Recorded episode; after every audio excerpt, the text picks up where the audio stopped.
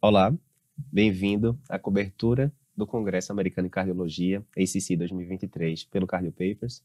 Eu sou Eduardo Lapa, editor-chefe do Cardio Papers, e hoje estou aqui com um time de altíssimo nível, incluindo dois convidados especiais que não participaram previamente com a gente das coberturas de congresso, que a gente está muito feliz de tê-los aqui. Então, galera, vou começar apresentando logo o pessoal novo aqui, lógico, né? Primeiro, o Dr. Humberto Graner, que é nosso novo editor do site Cardio Papers, professor da Universidade Federal lá de Goiás. Humberto, seja bem-vindo. Obrigado pelo convite, Lapa. Valeu, estamos muito felizes de, de ter você aqui. E doutor José Roberto de Oliveira, que é assistente do pronto-socorro do INCOL, local onde a gente fez residência, que a gente é sempre muito saudoso lá com o INCOzão. Zé Alberto, bem-vindo, meu velho. Obrigado pelo convite, muito feliz de estar aqui com vocês hoje. Show de bola, prazer é o nosso. E galeteira, né, André Lima, já aqui 12 anos, né, galera, aqui lado a lado, a gente fazendo as coberturas aqui do, do Cardio Papers. Lembrando, né, que aqui a gente te ensina a como se manter atualizado em cardiologia. Mesmo que você tenha pouco tempo ali para estudar, a gente sabe como é que é o corre-corre, né?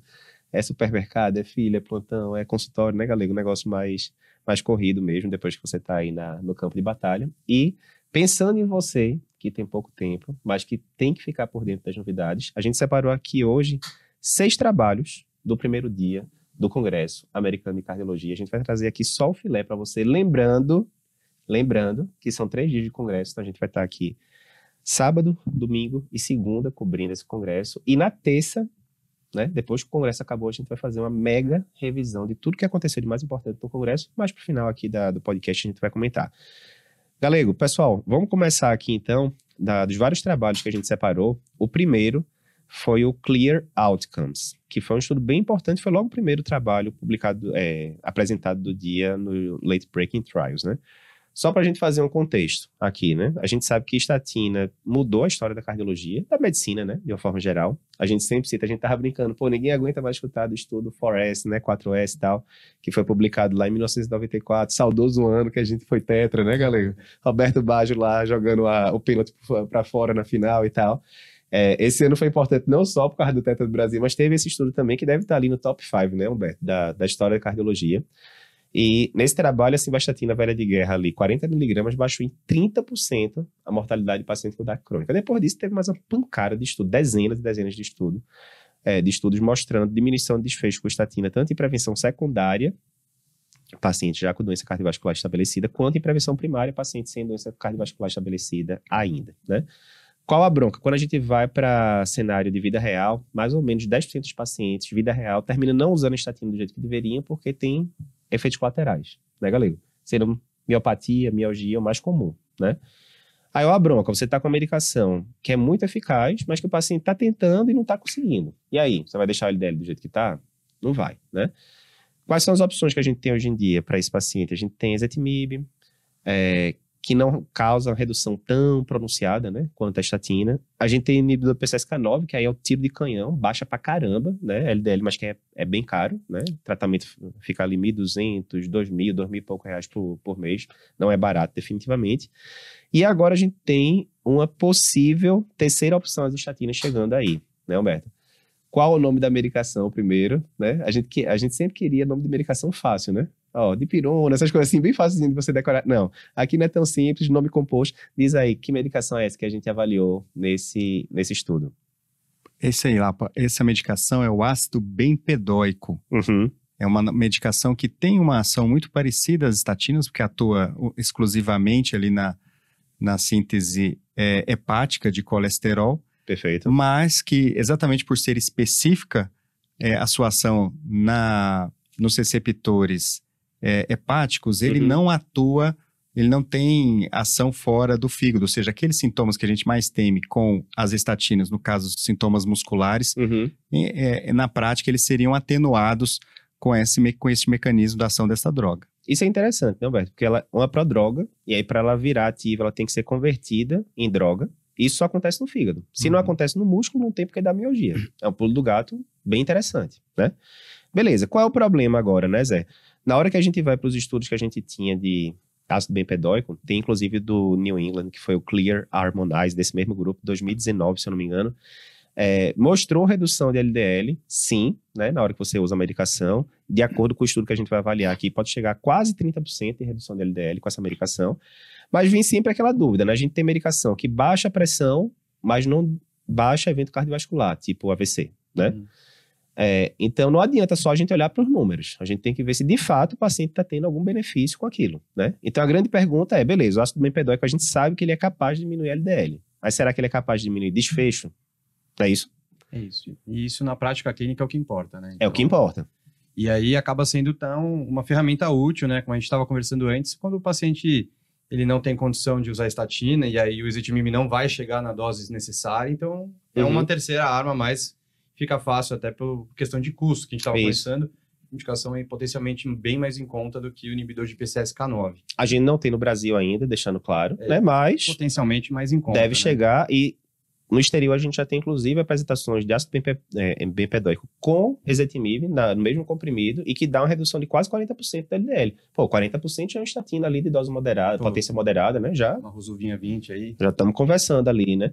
Então, lá pro, o principal cenário é justamente naquele paciente que, ou ele, nesse estudo, ele utilizou e ele é, a, trabalhou e ele avaliou nos pacientes que não tinham que tinham um determinado grau de intolerância Isso. à estatina. Mas os outros estudos anteriores de segurança uhum. também avaliaram aí em conjunto da estatina com a ezetimibe para avaliar a, a, redução e a segurança nesse, nesse cenário. E como você comentou, não adianta baixar o número se não baixar o desfecho, como aconteceu com medicações que aumentavam o HDL e que no final não tinha nenhuma melhora de desfecho clínico. Então, uhum. é uma medicação que ele vai estar justamente naquele degrau em que eu não tenho condições de comprar um, um PSK9, eu nem preciso ir com aquele canhão todo, e eu posso entrar com uma medicação oral uhum. e de custo mais baixo, quando o paciente não atingiu as metas ou é intolerante, e esse estudo é na população intolerante à estatina. Aí lembrando isso, né, galera? Então, quem é que entrou no estudo, né? É sempre muito importante que na hora que a gente está falando de estudo, você tem que saber, depois para aplicar na prática do dia a dia, você tem que saber se aquele paciente que você está vendo entraria no estudo, né? Teria critérios parecidos. Então, quem é que entrou? Paciente com doença cardiovascular estabelecida ou com alto risco cardiovascular, né? 70% era prevenção secundária, 30% era prevenção primária. E o paciente já tinha que ter testado ali pelo menos duas estatinas diferentes e ter relatado intolerância, né? Basicamente, resumindo muito, é isso. E aí, o que é que ia observar? Beleza, já que o paciente não consegue usar estatina e ele tem indicação, Aí vai dividir em dois grupos agora. Ou ele usa o ácido merpedóico 180mg por dia, ou ele vai usar placebo. E a gente vai ver o quê? MACE, né? Depois de três anos e meio, a gente vai ver se diminuiu ou não um desfecho composto de morte cardiovascular, infarto, é, AVC e revascularização. Aquele MACE, né? De sempre. Beleza. Estudo grande, vamos mais rápido aqui agora. Quase 14 mil pacientes, na trava 14 mil pacientes, a maioria de prevenção secundária, como a gente já falou, metade dos pacientes eram coronarianos, quase metade eram diabéticos. E é assim, resumindo agora, em relação à eficácia, houve diminuição ou não de eventos? Houve cerca de 13% ali de redução, certo? De, de eventos.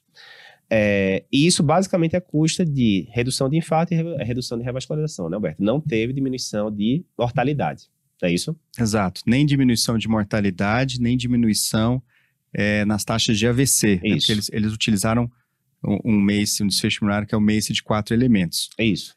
É, isso é importante. E essa redução de 13% é uma redução relativa, né? Lembrando que a redução isso. absoluta, 1,6%, isso. o que dá um NNT nos quatro anos do estudo, em média de 62 pacientes para você Exato. tratar, para ter uma redução de um evento isquêmico miocárdico uhum. é, em quatro anos.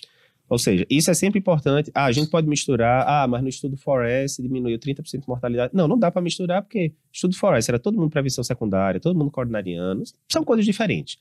Mas assim, só para a gente pensar, no estudo Forest, né, basicamente a cada 25 pacientes que a gente tratava, a gente salvava uma vida né? Só para ter ideia. Sim. Então, essa é uma monta de efeito. Aqui a gente tem que tratar 62, 63 pacientes para diminuir um infarto, basicamente, né? Depois de 3, 4 anos. São impactos bem diferentes. Mais uma vez, não estamos querendo comparar um estudo com o outro, só para ter uma ideia ali de magnitude de efeito. E então, sempre você vai considerar a situação de aumentar o máximo da dose tolerada de estatina e ele está entrando num cenário que ele não está tentando concorrer com a estatina, Isso. ele está vendo para otimizar e uma coisa importante, que é uma medicação que é oral, e o custo dela não é tão caro como o PSK9 e os efeitos colaterais lá, qual os efeitos colaterais que foram identificados aí na, nesse, nessa, nesse trabalho? Aí a gente sempre tem que ver eficácia e segurança, né? Eficácia é a parte boa, segurança foi ruim. Então assim, efeitos colaterais de forma geral e que tivesse que levar a interrupção de medicação e coisas do tipo foi igual nos dois grupos. Mas na hora que você subdivide uma pancada lá de efeito colateral, teve alguns que foram mais comuns no grupo do ácido merpedóico. Teve mais hiperuricemia, isso já tinha sido observado nos estudos menores, e, consequentemente, um pouco mais de gota. Teve. Uh, teve um pouco mais de aumento de transaminases, nada do outro mundo, mas teve um pouquinho mais. Um pouquinho mais também de aumento de creatinina. A coisa que não tinha sido vista nos estudos prévios, e que esse pode até preocupar um pouquinho mais, foi colelitíase, né? Que saiu de 1,2% para 2,2%. Ah, Eduardo, era pouco, continua pouco, mas veio. 1%, né, já é, como é uma coisa que normalmente é cirúrgica, né, já, já causa uma, coceirinha ali atrás da orelha, você já fica um pouco mais preocupado. E é 1% né? de 14 mil, né, pacientes. Também Exato. É um N que, se for ver absoluto, é um número Exatamente, exatamente. razoável. Mas assim, provocações agora, né?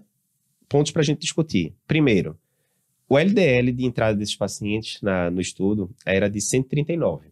Né? Aí vamos considerar que a maioria é prevenção secundária, né? Prevenção secundária a gente quereria um LDL menor que 50, 139, né? Tá, tá bem longe e tal. Será que se esses pacientes, aí vamos pensar agora num campo mais geral, vamos considerar o paciente que usou estatina, não foi o que foi avaliado nesse, Uhum. nesse estudo, certo? Mas só extrapolando.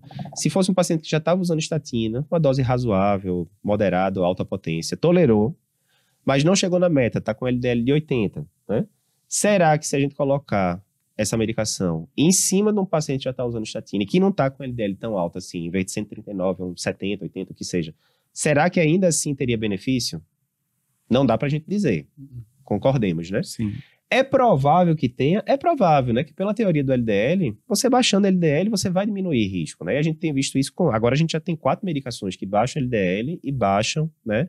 Eventos cardiovasculares, né? A gente já comentou aqui: estatina, ezetimibe, inibidor do PCSK9 e agora o ácido merpedóico, né? Então tudo indica que sim. Mas entre tudo indicar que sim e de fato ser mostrado na prática, a gente precisaria de outro try para isso. São fases, Né? eh, são capítulos, são próximos capítulos aí da novela. Então, esse é um Exatamente. estudo que trouxe esse benefício grande, um arsenal para reduzir isso. desfecho cardiovascular, mais uma etapa, e é um estudo que eu acho que foi um estudo que Bem trouxe relevante, bem né? bastante informações, e principalmente não tem no Brasil a medicação, Isso, não tem ainda. foi né? autorizada pela FDA, pela segurança dos estudos anteriores de fase 2, Isso.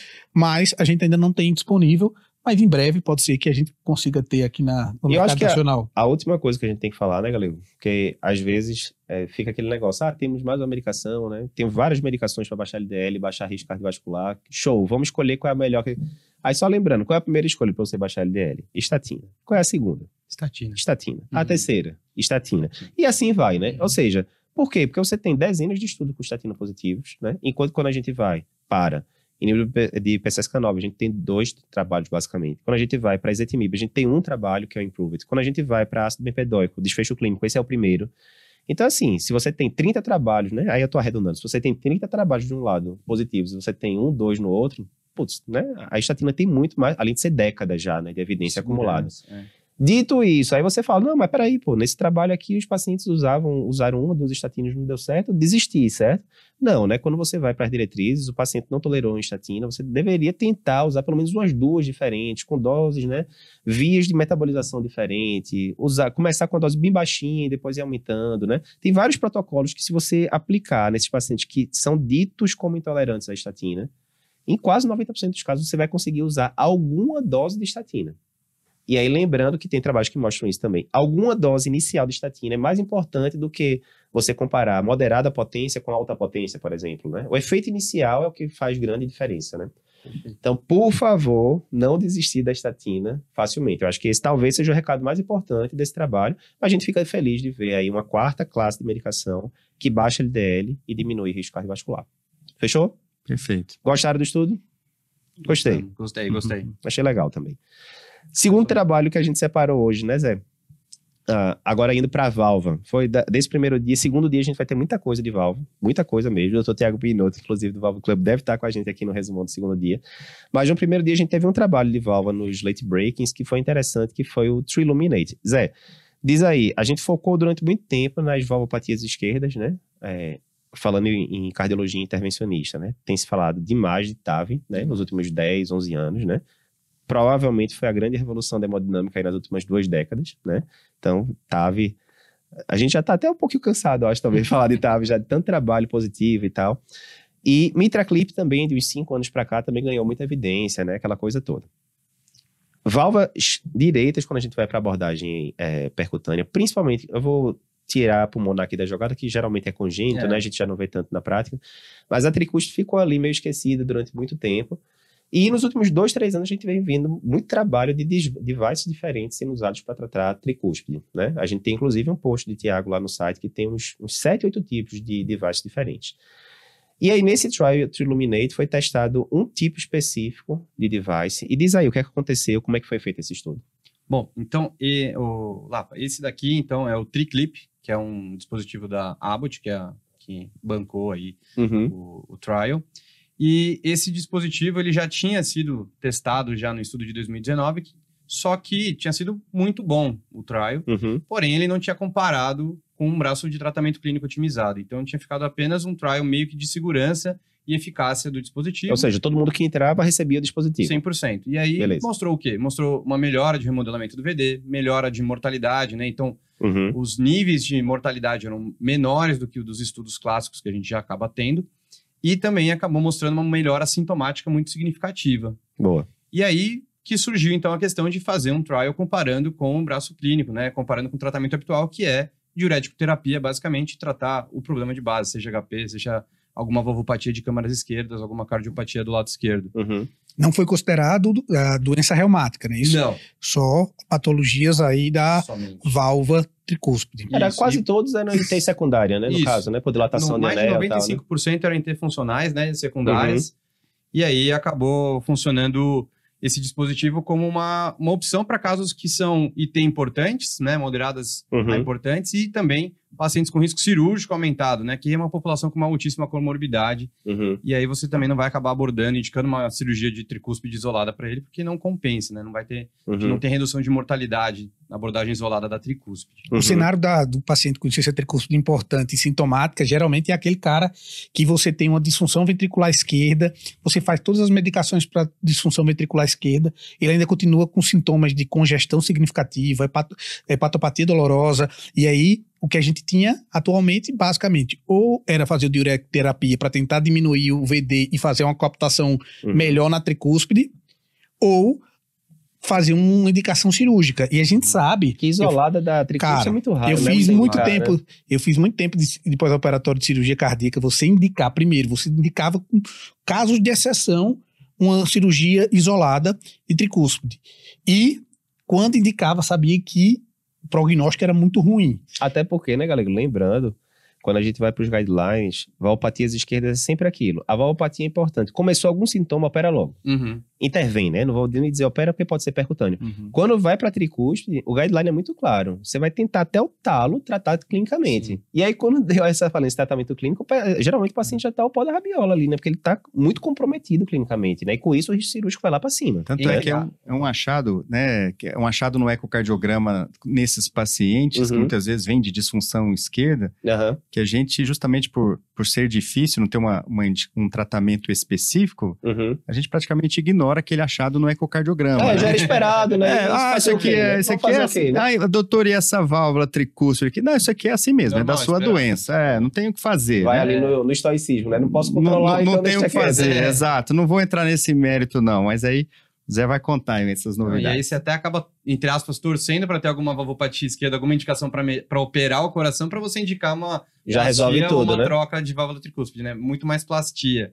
E aí você torce para poder abordar dessa forma. Uhum. E agora o que, que o trial fez, então? Ele acabou eh, inaugurando uma nova era né, desse, desse dispositivo, do TriClip, no tratamento percutâneo da insuficiência tricúspide importante e de forma isolada. Então, que, que ele pegou? Ele pegou pacientes que tinham uma IT, uma insuficiência tricúspide importante e sintomática, então Uhum. classe funcional 2 a 4, que já estavam em tratamento clínico otimizado, Uhum. que tinham aí, numa média, uma fração de ejeção preservada do ventrículo esquerdo, Uhum. e que tinha um risco cirúrgico de moderado a alto. E aí acabou indicando essa abordagem intervencionista percutânea. E aí, como o Galego disse, né? Essa questão, ah, mas se tiver um mitral ali para operar é melhor ainda. Esses pacientes eram excluídos, né? Ah, tem alguma coisa para operar do lado esquerdo? Não, tá fora. Tem Excluídos. alguma bronca primária, né? Tipo um EBS, tem alguma coisa, tá excluído tal, né? Perfeito. Deixou mais aqueles casos do dia a dia mesmo, né? Paciente com HP que não seja um HP absurdo e tal. E, e outras, entre outras coisas, né? Valopatias do lado esquerdo e tal, mas que não tem indicação de mexer. Agora, às vezes já corrigiu, né, galera? Quantos pacientes a gente não pegou, né? No nosso passado aí. Ia lá, corrigia a mitral.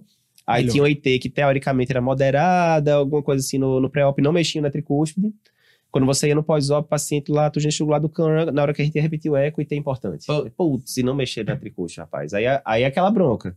O paciente tá evoluindo mal no pós-op, já tinha um risco cirúrgico alto, aí agora a gente vai indicar uma nova operação só pra mexer na tricúspide, tá? Putz, que bronca, né? Enfim. É bronca E mesmo. para quem não lembra, falando, a gente tá fazendo uma associação da Mitra Clip, que é o clipe da mitral, o Triclip, que é esse da tricúspide, e basicamente a ideia é ele tá tendo uma falha de coaptação, a válvula tricúspide tá batendo, ele vem como se fosse um grampeador para tentar juntar. Uhum. Na mitral, ele tem dois folhetos, é até Uhum. mais lógico. Mas na tricúspide tem É. três folhetos, então isso teria que ser testado. E uma outra detalhe é, primeiro, na câmera direita você vai com uma pulsão venosa. Uhum. E aí você vai pra, ah, Uhum, mas lembrando que todo o fluxo das câmeras direitas, ele é um fluxo mais lento uhum. e existe a possibilidade de trombose. Então, é uma avaliação, é um estudo que veio aqui para trazer também uma, uma percepção de segurança.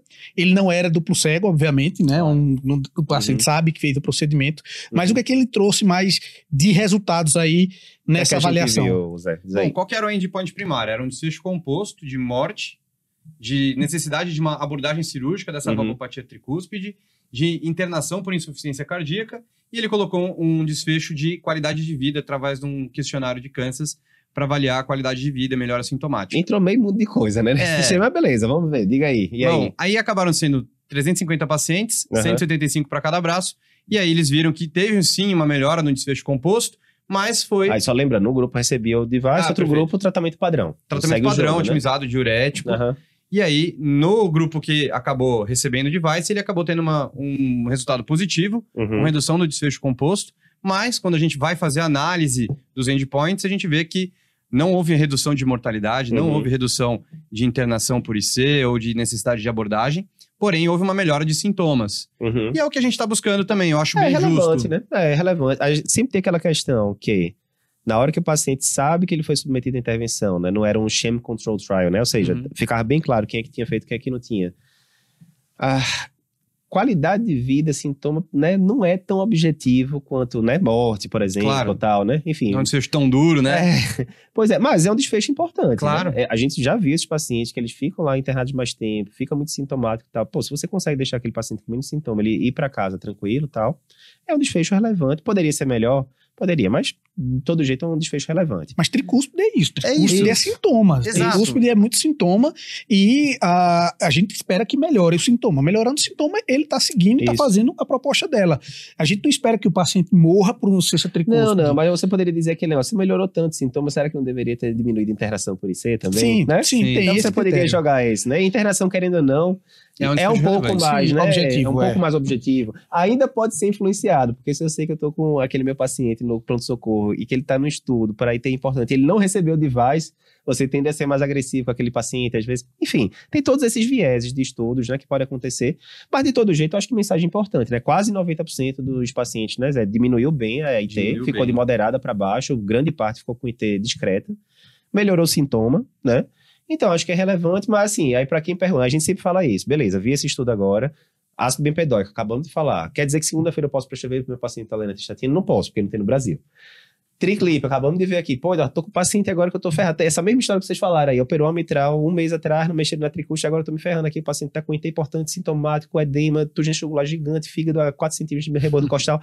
Posso passar, prescrever o triclip aí pra ele na segunda? E aí? Não, ainda não, porque ainda não foi disponibilizado no Brasil também. A gente não tem uma perspectiva do Triclip chegar ainda. E não dá pra fazer gambiarra, não dá pra É. pegar o Mitraclip e ir lá e tentar fazer com o Mitraclip. Exatamente. A Abbott ela fez um dispositivo que era específico para tricúspide, então não dá pra fazer gambiarra e isso é uma das coisas que o brasileiro gosta de fazer, Opa. mas tem que ter cuidado. E, mas assim, lembrando, né? Aí pode, muita gente pode dizer assim, pô, tô desempolgado aí, vou até parar de ver aqui o podcast agora, porque eu não vou usar nada que o pessoal tá dizendo. É. Ah, pessoal, é aquela velha história, né? Às vezes a gente tá fazendo aqui esse podcast agora e daqui a seis meses, um ano, chegou algum ácido bempedóico, chegou aqui, ou o que seja, Então você tem que, mesmo que não tenha disponível agora no Brasil, você tem que estar ciente dessas novidades. Porque, primeiro, o paciente pode vir e perguntar. Né? Ah, eu vi no Google que tal coisa, vi no Cardio Papers Vi no ali Cardio. Papers, é. Exatamente. Vez por outra acontece. Eu vi- joguei aqui no Google, não sei o que, descobri aqui no site que tem isso. Segundo, e se chegar daqui a quatro meses, cinco meses, você tá a par da coisa, né? Enfim, tem que saber. E saber indicar, fugir, né? E só para fechar, foi um, um, um- um dispositivo que mostrou-se seguro, Uhum. baixíssimas taxas de complicação e que sustentou aí no período de um follow-up de 30 dias o, o efeito lá na redução da IT, de, né, de moderada para Uhum. baixo aí e reduziu bem e manteve-se. Então, é uma coisa que acho que vai ser uma nova terapêutica que vai ficar aí na- no nosso arsenal para tratamento dos pacientes sintomáticos aí. E ciência é assim, a jornada. Você começa com uma determinada avaliação, geralmente começa com aquela população que tem mais problemas e maior risco de desfecho, Uhum. e depois isso vai amadurecendo com o tempo. E só E- lembrando, né, galera, dando um spoiler, ah, lembrando aqui, já que a gente falou de Mitra Clip agora há pouco e de TAV, lembrando que amanhã, no domingo, segundo dia da cobertura do congresso, a gente vai mostrar o acompanhamento de cinco anos do principal trial de Mitra Clip, que é o COEPT, e a gente vai mostrar o acompanhamento de três anos do Evolute, que foi um dos trials mais discutidos aí nos últimos anos, que é, testou TAV em pacientes de baixo risco. Então, pô, se você tá vendo aqui agora e você vai perder a cobertura do segundo dia, você tá de brincadeira, porque vai ter muita novidade interessante. Mas diz aí, galera. E falando de brincadeira na tomateira, a gente tem aqui uma comunidade cardiopapers. Isso é Que quem não entrou tá comunidade- de brincadeira, né, galera? Quem não entrou tá de brincadeira Não, na quem tomateira. não entrou, eu tenho certeza porque não conhecia ainda. Porque agora a gente vai falar aqui rapidamente o que é a comunidade Cardiopapers, né? Vou fazer aqui um, um mechan rapidinho, né? E não tem como, depois da pessoa escutar o que tem na comunidade, a pessoa não entrar, né? Então, Quem não entrou é louco. Lembrando, o, qual é a grande questão? O que é que a gente viu, né? Conversando aí há 12 anos que a gente tá aqui no Cardiopapers ajudando as pessoas a se atualizarem e tal. É muito comum o quê, né, Zé? A pessoa faz residência até num lugar bom, né? Tá lá, tem os chefes lá para discutir aquele caso mais duvidoso ali que ela não sabe desenrolar. Chefe, como é que eu faço aqui e tal? Quando você tá no meio acadêmico, é muito simples, né? Você sempre tem alguém ali para pedir ajuda. Mas, geralmente, a maioria das pessoas não estão trabalhando em, em meio acadêmico, né? Uhum. proporcionalmente. Estão lá tocando sua vida, fazendo seu consultório, no seu plantão e tal. E muitas vezes chega aquele caso que a pessoa fala: rapaz, aqui eu não sei qual a conduta que eu vou tomar. E veja, todo mundo passa por isso. Quem não ficar em dúvida. Tá caindo na estrada dessa soberba, né, galera? Ou seja, tá deixando passar um bocado de coisa que não tá nem vendo que não sabe. Né? Ou não tá trabalhando, né? Porque Exato. não tem como. As dúvidas vão chegar, por mais atualizado que você esteja. E aí, com quem é que você vai tirar essas dúvidas? E né? se houvesse um local em que você acumulasse e agregasse a maior parte dos cardiologistas do país, além de pessoas que estariam lá e com referência para poder abalizar. Obviamente, não é uma interconsulta, não é um local em que você vai discutir casos específicos, mas você vai discutir e vai ter Os conceitos, né, galera? os conceitos, conceitos. e a gente vai também ter uma curadoria de temas que a gente publica em vários outros locais, em várias redes. A gente vai ter uma curadoria e colocar nessa comunidade em que você pode comentar, você pode ah, fazer algum tipo de avaliação, tirar alguma dúvida com vários especialistas lá. E o melhor disso, é pago, é caro para entrar nesse, nessa é gratuito, comunidade. É gratuito. Produção, tá certo, isso mesmo é gratuito. Eu tô confirmando aqui. o pessoal- É gratuito, mas e é- isso é importante, galera, porque quando a gente perguntou pro pessoal lá na- no Instagram, né, no stories da gente, centenas de pessoas responderam. O que é que você faz na hora que você tá com dúvida em algum caso? Para quem que você pergunta? Aí muita gente disse que perguntava em grupo de WhatsApp. Não, eu faço parte de um grupo de WhatsApp, tá? Show. Nesse grupo de WhatsApp que você tá, tem alguém que você considere top naquela área? Aí, 80% do pessoal tem, não, rapaz. É, é, um é eu, Deus, ali, mas viu? algumas pessoas. É, meio que estudo duplo cego, beleza. Pega aqui na minha mão e É, lá. segura aqui. É, é vamos o- é o com- meu igual, é o meu R igual, É, é, o meu. normal, meu... né? Sim, Normal. claro. Aí a gente perguntou, beleza. Tudo bem, chegamos à conclusão que grupos de WhatsApp, na maioria das vezes, não vai ser a alternativa idea- ideal, já que não tem ninguém ali que você considera top naquela área, então você está discutindo com pessoas com o mesmo nível de conhecimento que o seu, de forma geral tal. Ok. É, aí a gente perguntou, você pergunta ex-chefes seus, ah, o cara foi meu chefe na época da residência, tá? Aí muita gente disse que perguntava, né? Normal. A gente pergunta também e tal. E aí a gente perguntou, você se sente confortável perguntando ao chefe? A maioria do pessoal, acho que 80% não me sinto. Vai ser julgado, né? Acho Porque- que vai ser não, não é só julgado isso, né? também. Querendo ou não, você tá pedindo um favor ali pra pessoa, né? Pô, chefe, ajuda aqui. Pra ajudar uma vez, tudo bem, mas na terceira você, rapaz, complicado. E aí, como é que é a comunidade Cardiopapers? Explica aí, galera. Então, a comunidade, inicialmente, para se cadastrar, é obrigatório. Para se cadastrar na comunidade, é obrigatório que você tenha um CRM ativo. precisa ser médico, tá? Então precisa ter um conselho regional de medicina. E após o cadastro, você Uhum. vai entrar numa comunidade digital. Você pode ter acesso tanto pelo desktop, pelo, ah, pelo seu aparelho de celular, tanto Android como iOS. E lá você vai ter um aglomerado, uma- um conjunto de pessoas que estão fazendo realmente uma comunidade para melhorar a qualidade de assistência cardiológica no Brasil. Então, isso, o nosso objetivo é justamente fazer esse compartilhamento de informações e você não está lá de uma forma passiva.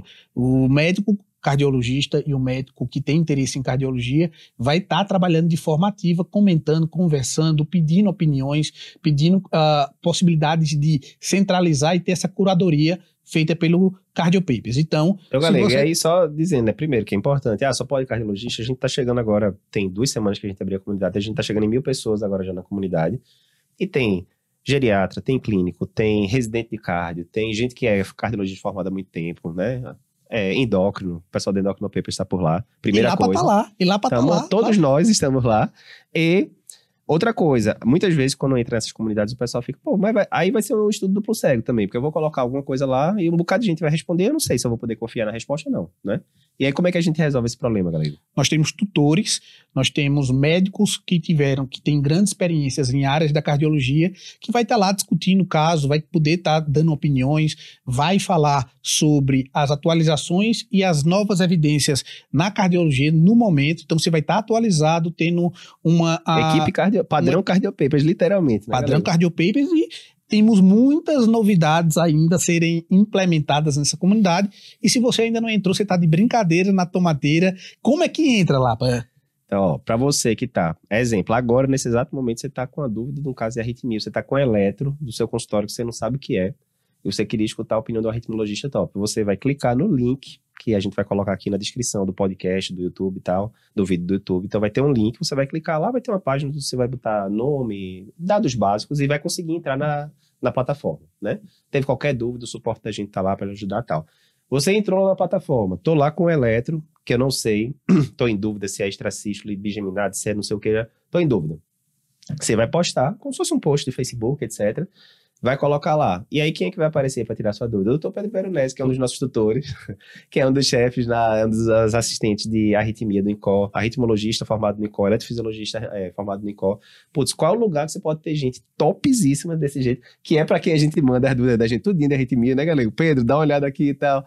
Enfim, então você vai ter acesso a esse pessoal todo, mais uma vez, 100% gratuito, o link tá aí, né? E a gente vai voltar a falar da comunidade daqui a pouco, por quê? Agora no congresso, galera, vai ter coisa que só vai ter na comunidade, mas não vou falar agora não, para não estragar a surpresa, a gente vai falar daqui a pouquinho, certo? Vamos lá. Voltando aqui agora a- ao congresso, a gente, o terceiro try que a gente é, trouxe hoje para falar foi o Stop CA, né?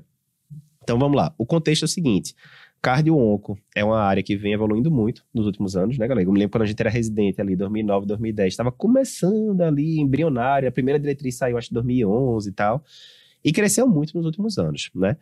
É, quando a gente fala em cardio-onco, eu acho que a maioria das pessoas pensa logo em cardiotoxicidade por antracíclicos, né? Tipo doxorubicina e coisas do tipo que os antracíclicos são usados é, no tratamento de vários tipos de câncer, É uma quimioterapia. câncer- quimioterapia, é, que é usado para tratamento de câncer de mama, linfoma, é, linfoma, etc.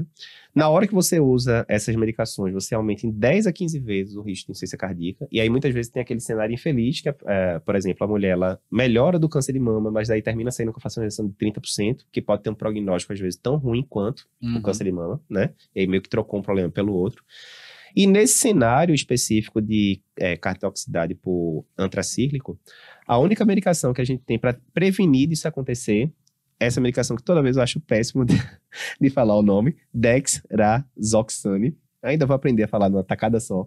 Ah, mas que também tem seus efeitos colaterais, não é amplamente disponível, né? Enfim, a gente tá meio, tá meio órfão aqui de uma alternativa boa para evitar que a cartoxicidade se instale. E Certo. tem uma característica interessante da, dos antracíclicos, ou a doxorubicina é o principal antracíclico, que eu chamo até de derrubimicina, derrubicina lá no, no nosso curso preparatório para prova de título, quando você quer lembrar, porque a- a- o antracíclico, ele é um, um med- uma quimioterapia que dá cardiotoxicidade, e essa cardiotoxicidade é uma cardiotoxicidade irreversível. Uhum. Depois que ele mata o miópsia, ele fibrosa o coração da paciente e a paciente fica com uma disfunção ventricular esquerda persistente, Uhum. diferente de outras medicações, Que- Trastuzumab, que é utilizado muito em câncer de mama, que depois Uhum. que você suspende, ele pode reverter. Então, por isso que é a preocupação de tentar ter alguma parceria entre o oncologista e o cardiologista que a gente consiga trazer e minimizar esse problema de cardiotoxicidade. E muitas vezes, né, Galego, o papel da gente termina sendo muito mais da detecção precoce da cardiotoxicidade do que da prevenção propriamente dita dela, né? Uhum. Ou seja, a gente vai tentar captar rapidamente ali aquela queda inicial da fração de injeção e tal. Mas, pô, se a gente pudesse fazer alguma coisa que prevenisse a IC de se instalar, melhor ainda, Com né? certeza. E E o- quem sabe uma estatinazinha, né, galera? A gente falou ali de estatina logo no começo, vastatina, tal, maravilha, é, Trial for S e tal. E a estatina já foi usada para tanto cenário diferente nesses últimos anos, né? E se rolasse nesse cenário, né? E aí tem estudos menores que já tinham mostrado alguma vantagem e tal. E aí veio esse estudo do Stop CA. Fala aí, galera, como é que foi o estudo? Interessante que esse stop CA, é, a estatina, no contexto cardiovascular, é uma medicação que ela é obrigatória para o contexto cardiovascular em vários cenários. E uma das ideias que a gente tem da estatina é que ela é uma cardioprotetora. Uhum. Então, vamos tentar trazer aqui um campo de força, uma proteção para o miocárdio antes que ele tenha a agressão antra- dos antracíclicos. E aí tem toda uma lógica de tentar fazer isso. Uhum. Nesse estudo, é um estudo que tentou avaliar o uso de atovastatina 40 miligramas Uhum. nos pacientes que, a priori, não teriam a indicação clássica de uso de estatina.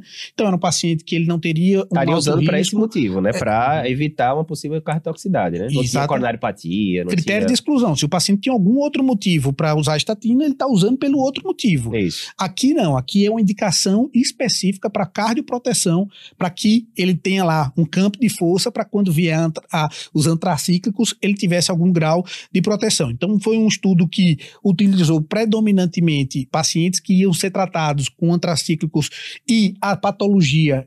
Nesse caso, exclusivamente foi linfoma. Por que linfoma, André?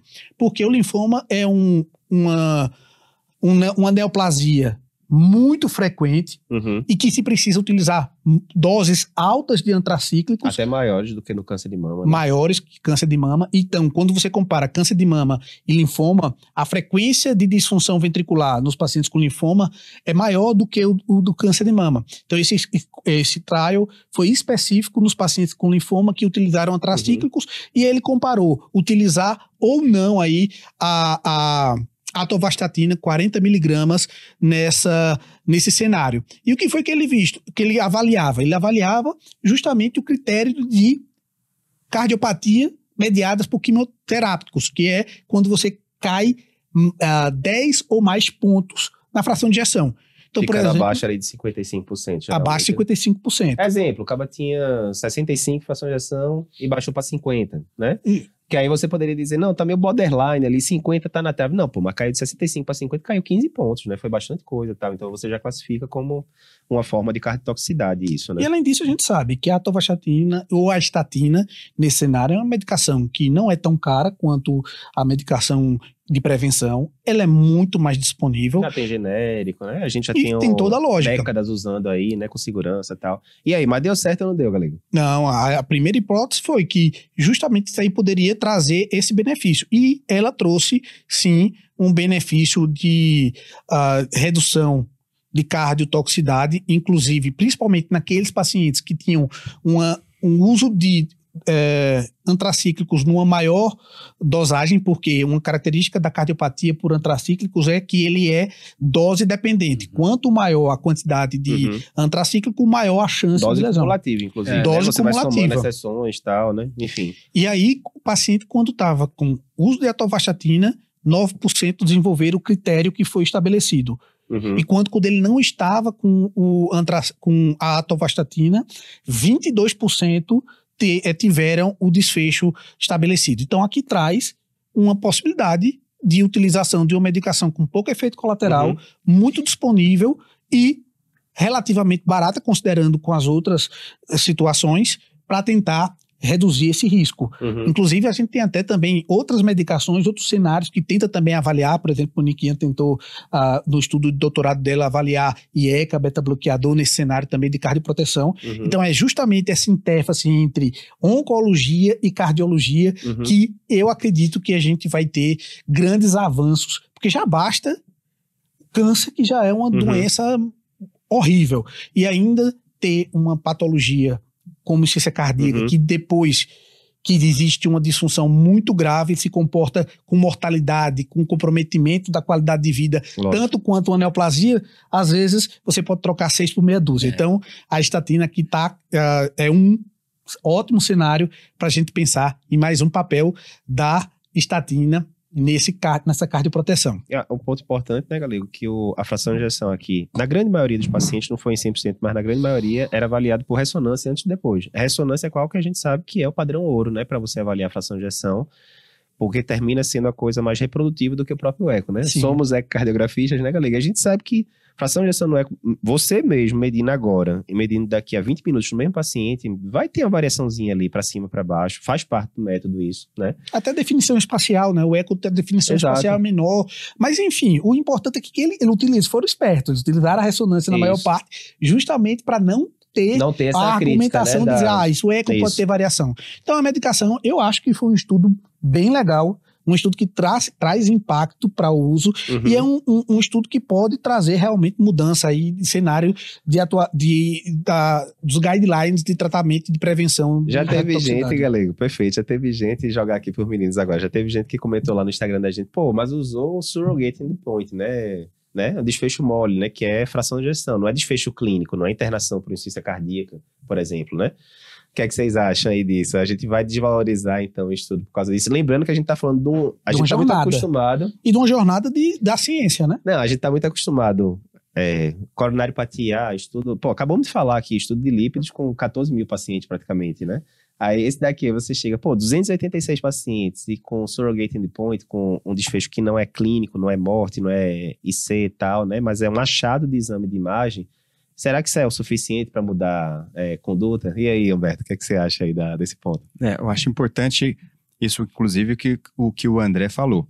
É, é uma jornada, né? Uhum, Antes, antes de nós, é, hoje termos, como nós falamos ali, a primeira opção para o paciente em alto risco cardiovascular e dislipidemia é estatina. A segunda opção é estatina. aham, É um acumulado de evidências, mas que começou realmente lá na década de 80.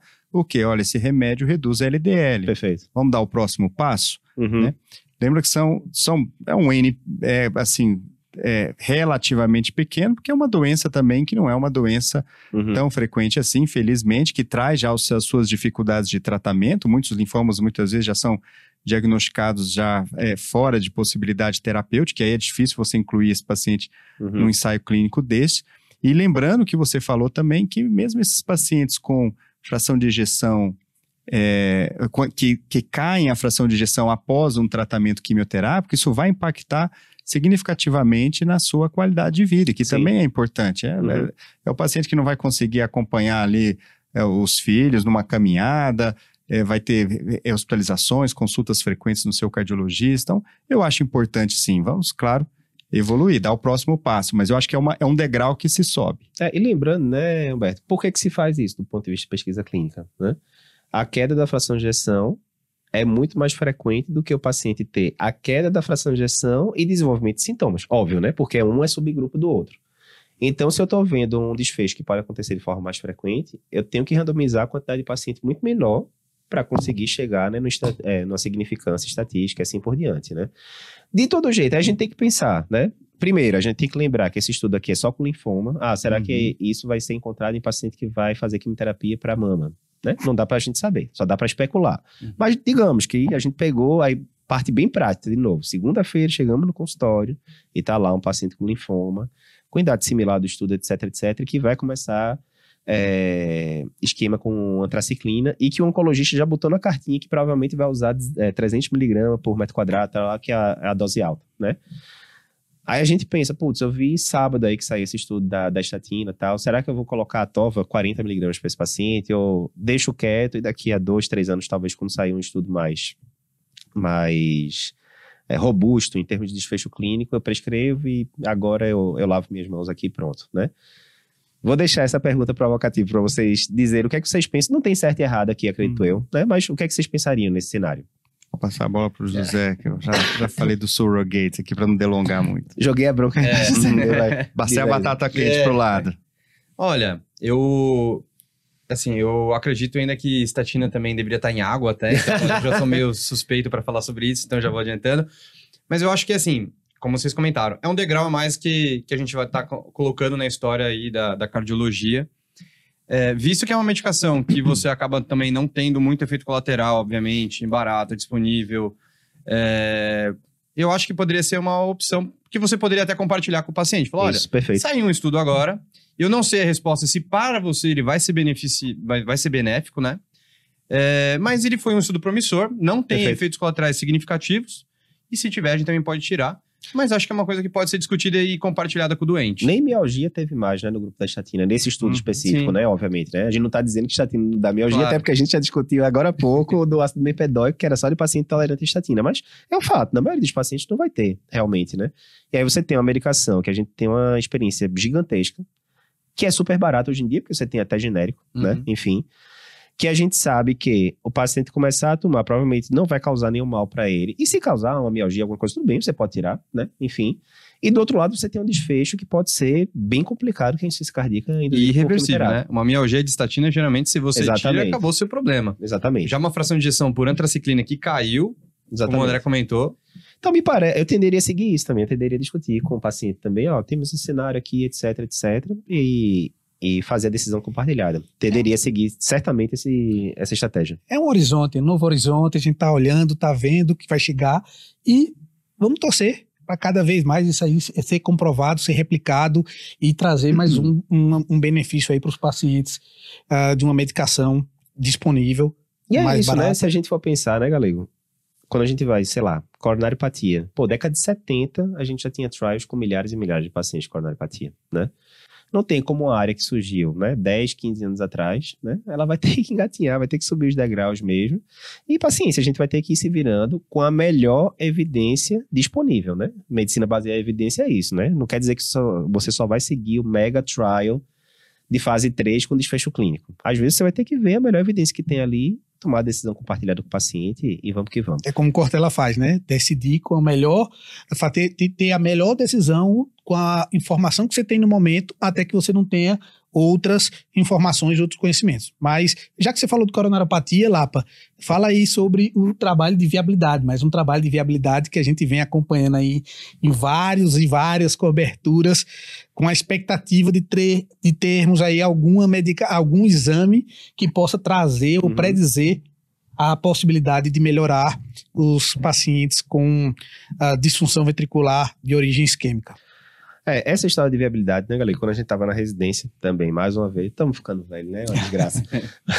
No meu tempo, né? Fez 12 anos, tiozão da suquita total.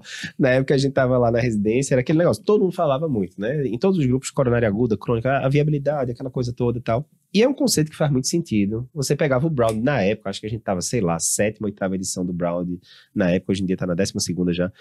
E tava lá, todo um racional de viabilidade muito bonito, né? Pô, eu tô com o paciente que tá com fração de injeção de 30 por é, cardiopatia isquêmica. Essa fração de injeção pode estar muito baixa porque ou fibrosou já o músculo no infarto prévio, ou o músculo tá vivo e tá se fingindo de morto, né? Tá hibernando, Uhum. né? A história do, dos polar lá hibernando, aquela coisa toda. E se eu revascularizar, jogar sangue nesse músculo hibernado, ele acorda pra vida e a coisa vai pra frente, né? Fazia todo sentido. É a questão da plausibilidade biológica. Tem Exato. muita plausibilidade. E isso também é o gancho do que a gente comentou anteriormente, como é a jornada Isso. da ciência. Existe, começa com a hipótese, a- começa com a plausibilidade biológica e depois vai se testar se isso realmente se replica. E esse foi o paradigma que a gente aprendeu na época, né, Galego? Quando a gente tava lá na residência, era isso. Ah, tô com o paciente aqui com fração, vou exagerar. 25% já teve infarto prévio, o eletro tem uma inativa de V1, V4, não sei e tal. Ah, vamos fazer uma ressonância. Se a ressonância a parede anterior tiver toda branca ali, não sei o que, vamos deixar quieto tratamento clínico. Se tiver com, com realce, né, da, da ressonância, menos do que 50% da espessura da parede e tal, aí tem viabilidade, a gente vai considerar revascularizar. Era bem isso o raciocínio da gente. O Se você branco tá é fibrose, que você está falando aí, né? O branco Isso. seria a fibrose. Aí, Então- vou pegar o gancho, né, galera? Que às vezes a pessoa falou agora, viajei. Não entendi nada do que o Eduardo falou. Se você viajou nessa parte que eu tô falando agora e você atende paciente que tem coronariopatia no consultório, atenção, você deveria ter entendido isso que a gente falou. E isso é muito comum, né, galego? Da pessoa estar lá atendendo os pacientes cardiopatas dela, mas não dominar os mestres de imagem de forma adequada. Pega o assintilo e vai o quê? Vai logo pra conclusão. Ah, o que tá aqui na conclusão tá certo. Pega o teste ergométrico, mesma coisa, vai pra conclusão. Pega a ressonância, mesma coisa, não sabe ver as imagens, né? Fica só confiando no que os outros estão dizendo. E, apesar da gente ter a impressão no cardiopapers que as pessoas são boas, elas são corretas, etc., mas é fato, tem profissionais e profissionais. Tem profissionais bem formados e mal formados. Quantos testes ergométricos a gente já pegou, né, galera? Que o pessoal dizia que era positivo e quando você ia ver o traçado, era infraascendente, Uhum. de um milímetro, um milímetro e pouco, teste normal. Quantos ecos, galego, a gente não pegou para fazer uma segunda opinião que dizia lá eco normal e paciente com eletro horror- horrível e quando você botava lá o transdutor era uma miocardiopatia hipertrófica. Quantas cintilos a gente já não pegou que a conclusão era extremamente confusa, isquemia discreta de moderada extensão na parede inferior, sim, mas é quanto de isquemia aqui? Não diz. E aí você tem que abrir o laudo e achar que a isquemia é de 7% e botar entre 5% e 10%, é de risco moderado, tá? né? E quando vem aquele CD ou vem aquela imagem atrás do laudo, ele nem abre, porque fica com medo, porque é. ali é japonês, então não é. vou nem olhar. Então é importante ter esse conhecimento. Por quê? Porque o objetivo é você ser diferenciado. E para você se diferenciar, Não, e Né? veja, o seu compromisso com o paciente, o paciente ele tá confiando na saúde dele para você. Você tá pedindo exames complementares, etc, etc. Aí entrou um bocado de gente na jogada. Mas no final das contas, quem vai tomar a conduta é você junto com o paciente.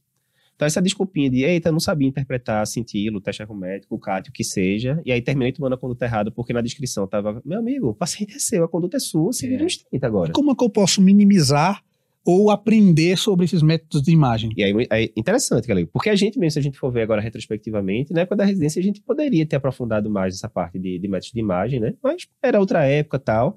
E você ia aprendendo muito ali, né? Na, na beira do leito, uma dica de uma pessoa ali, uma pessoa acolá. Imagina, galera, se na época da residência a gente tivesse ali o, o caminho das pedras de todos os principais métodos de, de complementares. É o Eco, sangue? Cintilo, Holter, ergométrico, ressonância, angiotomo, todos esses métodos aí englobado padrão cardiopapers. Essa vai ser uma novidade que a gente vai, não vou falar mais muito hoje não, aqui só para deixar a pulga atrás Um da orelha. spoiler. Nos próximos, um spoiler, nos próximos dias a gente vai divulgar um curso totalmente novo aqui no Cardiopapers, que é o, o curso de método de imagem, que é o curso que a gente queria, a, a gente sempre faz isso aqui, né, galego? Qual é o curso que o Eduardo lá do R1 de, clín- de, de cardio, R2 de clínica, gostaria de ter visto de método de imagem? A gente criou isso para vocês, daqui a uns dias a gente vai falar direitinho. Mas para você ver como é importante essa parte, você, a gente vai falar de viabilidade aqui. Viabilidade você vê como? Método de imagem. Principalmente ressonância, né, na prática clínica, mas pode ser também por ecostresse, pode ser por cintilo, entre PET, enfim. Você sabe interpretar esses exames, né? Mas tudo bem. Voltando para o contexto, a gente tinha muito esse paradigma da viabilidade na época, ok. Muitos estudos observacionais, né, que tinham sido feitos e tal. E você vai para a prática clínica, isso cai muito em prova de título até hoje. Ah, é viável, vou indicar revascularização, não é viável e tal. Mas aí, Humbertão, na hora que saiu uma subanálise do Stitch, o clássico trial que pegava pacientes com fração de ejeção menor do que 35% e com DAC multiarterial, encaminhava para tratamento clínico, cirúrgico, etc, etc, e que no longo prazo de 10 anos mostrou que o tratamento cirúrgico foi superior ao tratamento clínico, eles fizeram a subanálise desse estudo, onde eles viam se o paciente tendo viabilidade ou não tendo viabilidade, se ia mudar alguma coisa. Ah, tipo, o paciente não tem viabilidade, eu mandei ele para o tratamento cirúrgico. Teoricamente, eu fiz besteira, não é isso? Porque o músculo estava morto, eu mandei para o tratamento cirúrgico me ferrei, não é isso? Ou do outro lado, o paciente tinha viabilidade e mantive ele tratamento clínico. Teoricamente, eu me ferrei também, porque eu devia ter mandado esse paciente para tratamento invasivo. No final das contas, no Stitch, nessa subanálise que eles fizeram, que tem seus, suas limitações e tal, mudou nada. Mudou nada, meu amigo. O paciente mandar para o grupo de intervenção, ele se beneficiou tendo viabilidade ou não tendo viabilidade. E aí, acho que foi 2018, 2018, eu acho, eu gravei um vídeo no estacionamento do Hospital das Clínicas da, da FPE, quando saiu esse, esse trabalho. E o nome do vídeo era A Viabilidade Morreu? E aí um bocado de gente mandou mensagem, você tá muito sensacionalista? Não, rapaz, é pra, é pra causar aqui a discussão mesmo. E, obviamente, o, o teor do vídeo é, era mais contemplativo, né? Colocando os prós e os contras e tal. E essa dúvida é tão atual que ainda hoje. Tivemos dois trabalhos, né, galera? Exatamente. Tivemos dois trabalhos. E aí, diz aí, Humberto, resumindo, em relação à viabilidade, a gente teve esse balde de água fria aí, né? Há anos atrás, com essa subanálise do Stitch. Mas, o que é que apareceu aí nesse congresso? Foram dois trabalhos seguidos, né? Late Breaking Trials.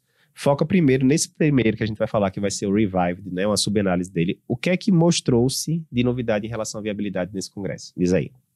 O Revived, vocês, vocês que acompanham o Cardio Papers devem se lembrar, ele, o seu estudo é, geral, né, a sua Principal. Principal, ele foi apresentado no Congresso Europeu Uhum. do ano passado e qual que era a finalidade? Olha, o paciente passível de cirurgia, eu vou operá-lo ou vou deixar em tratamento clínico, o stitch.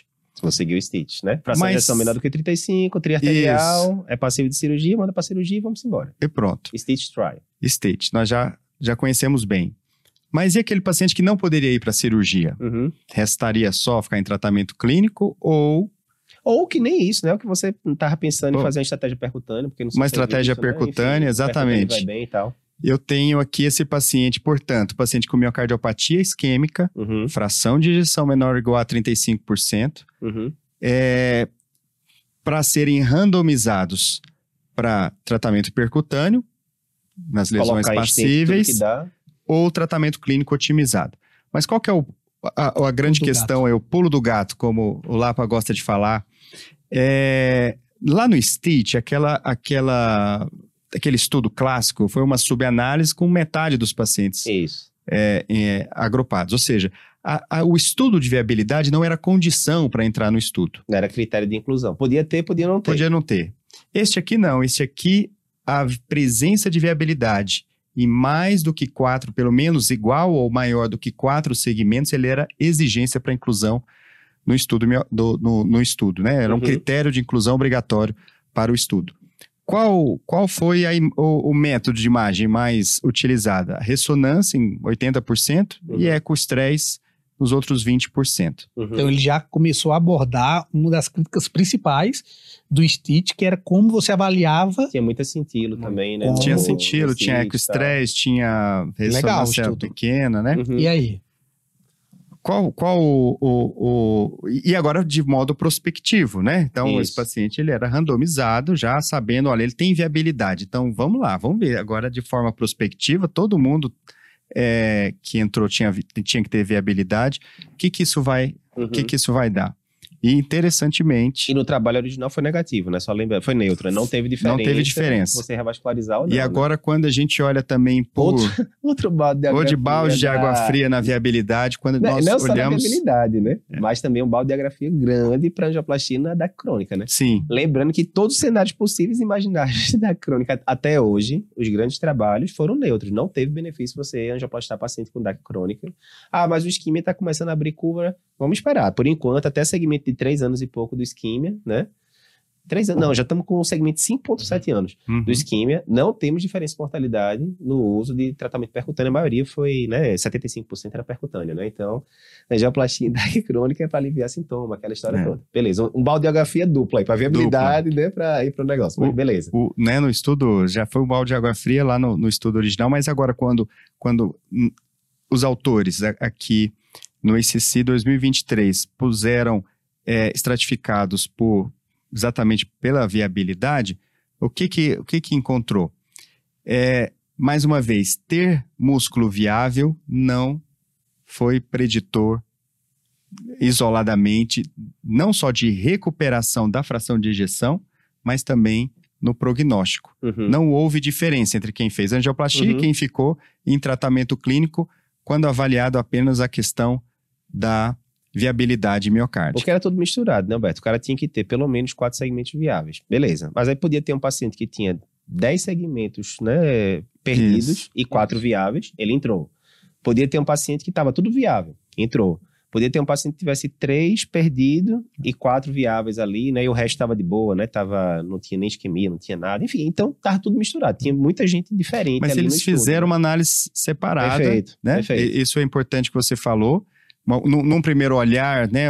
Tá todo mundo que é viável, podia Uhum. ser é, geral ou só aqueles quatro segmentos ou mais. Uhum, Ele entrou. Mas depois eles também separaram. uhum. estratificaram, né? E, e- e o paciente que tinha disfunção, é, é, com, com viabilidade, apenas aquela disfunção mesmo, que seria o miocárdio, disfunção segmentar, Uhum. muito bem caracterizada, e não aquela hipocinesia difusa com Sim, viabilidade, ele também não teve é, benefício da avaliação da viabilidade por si só. O desfecho primário seria o quê? Desfecho estudo. primário foi morte. Morte. Morte.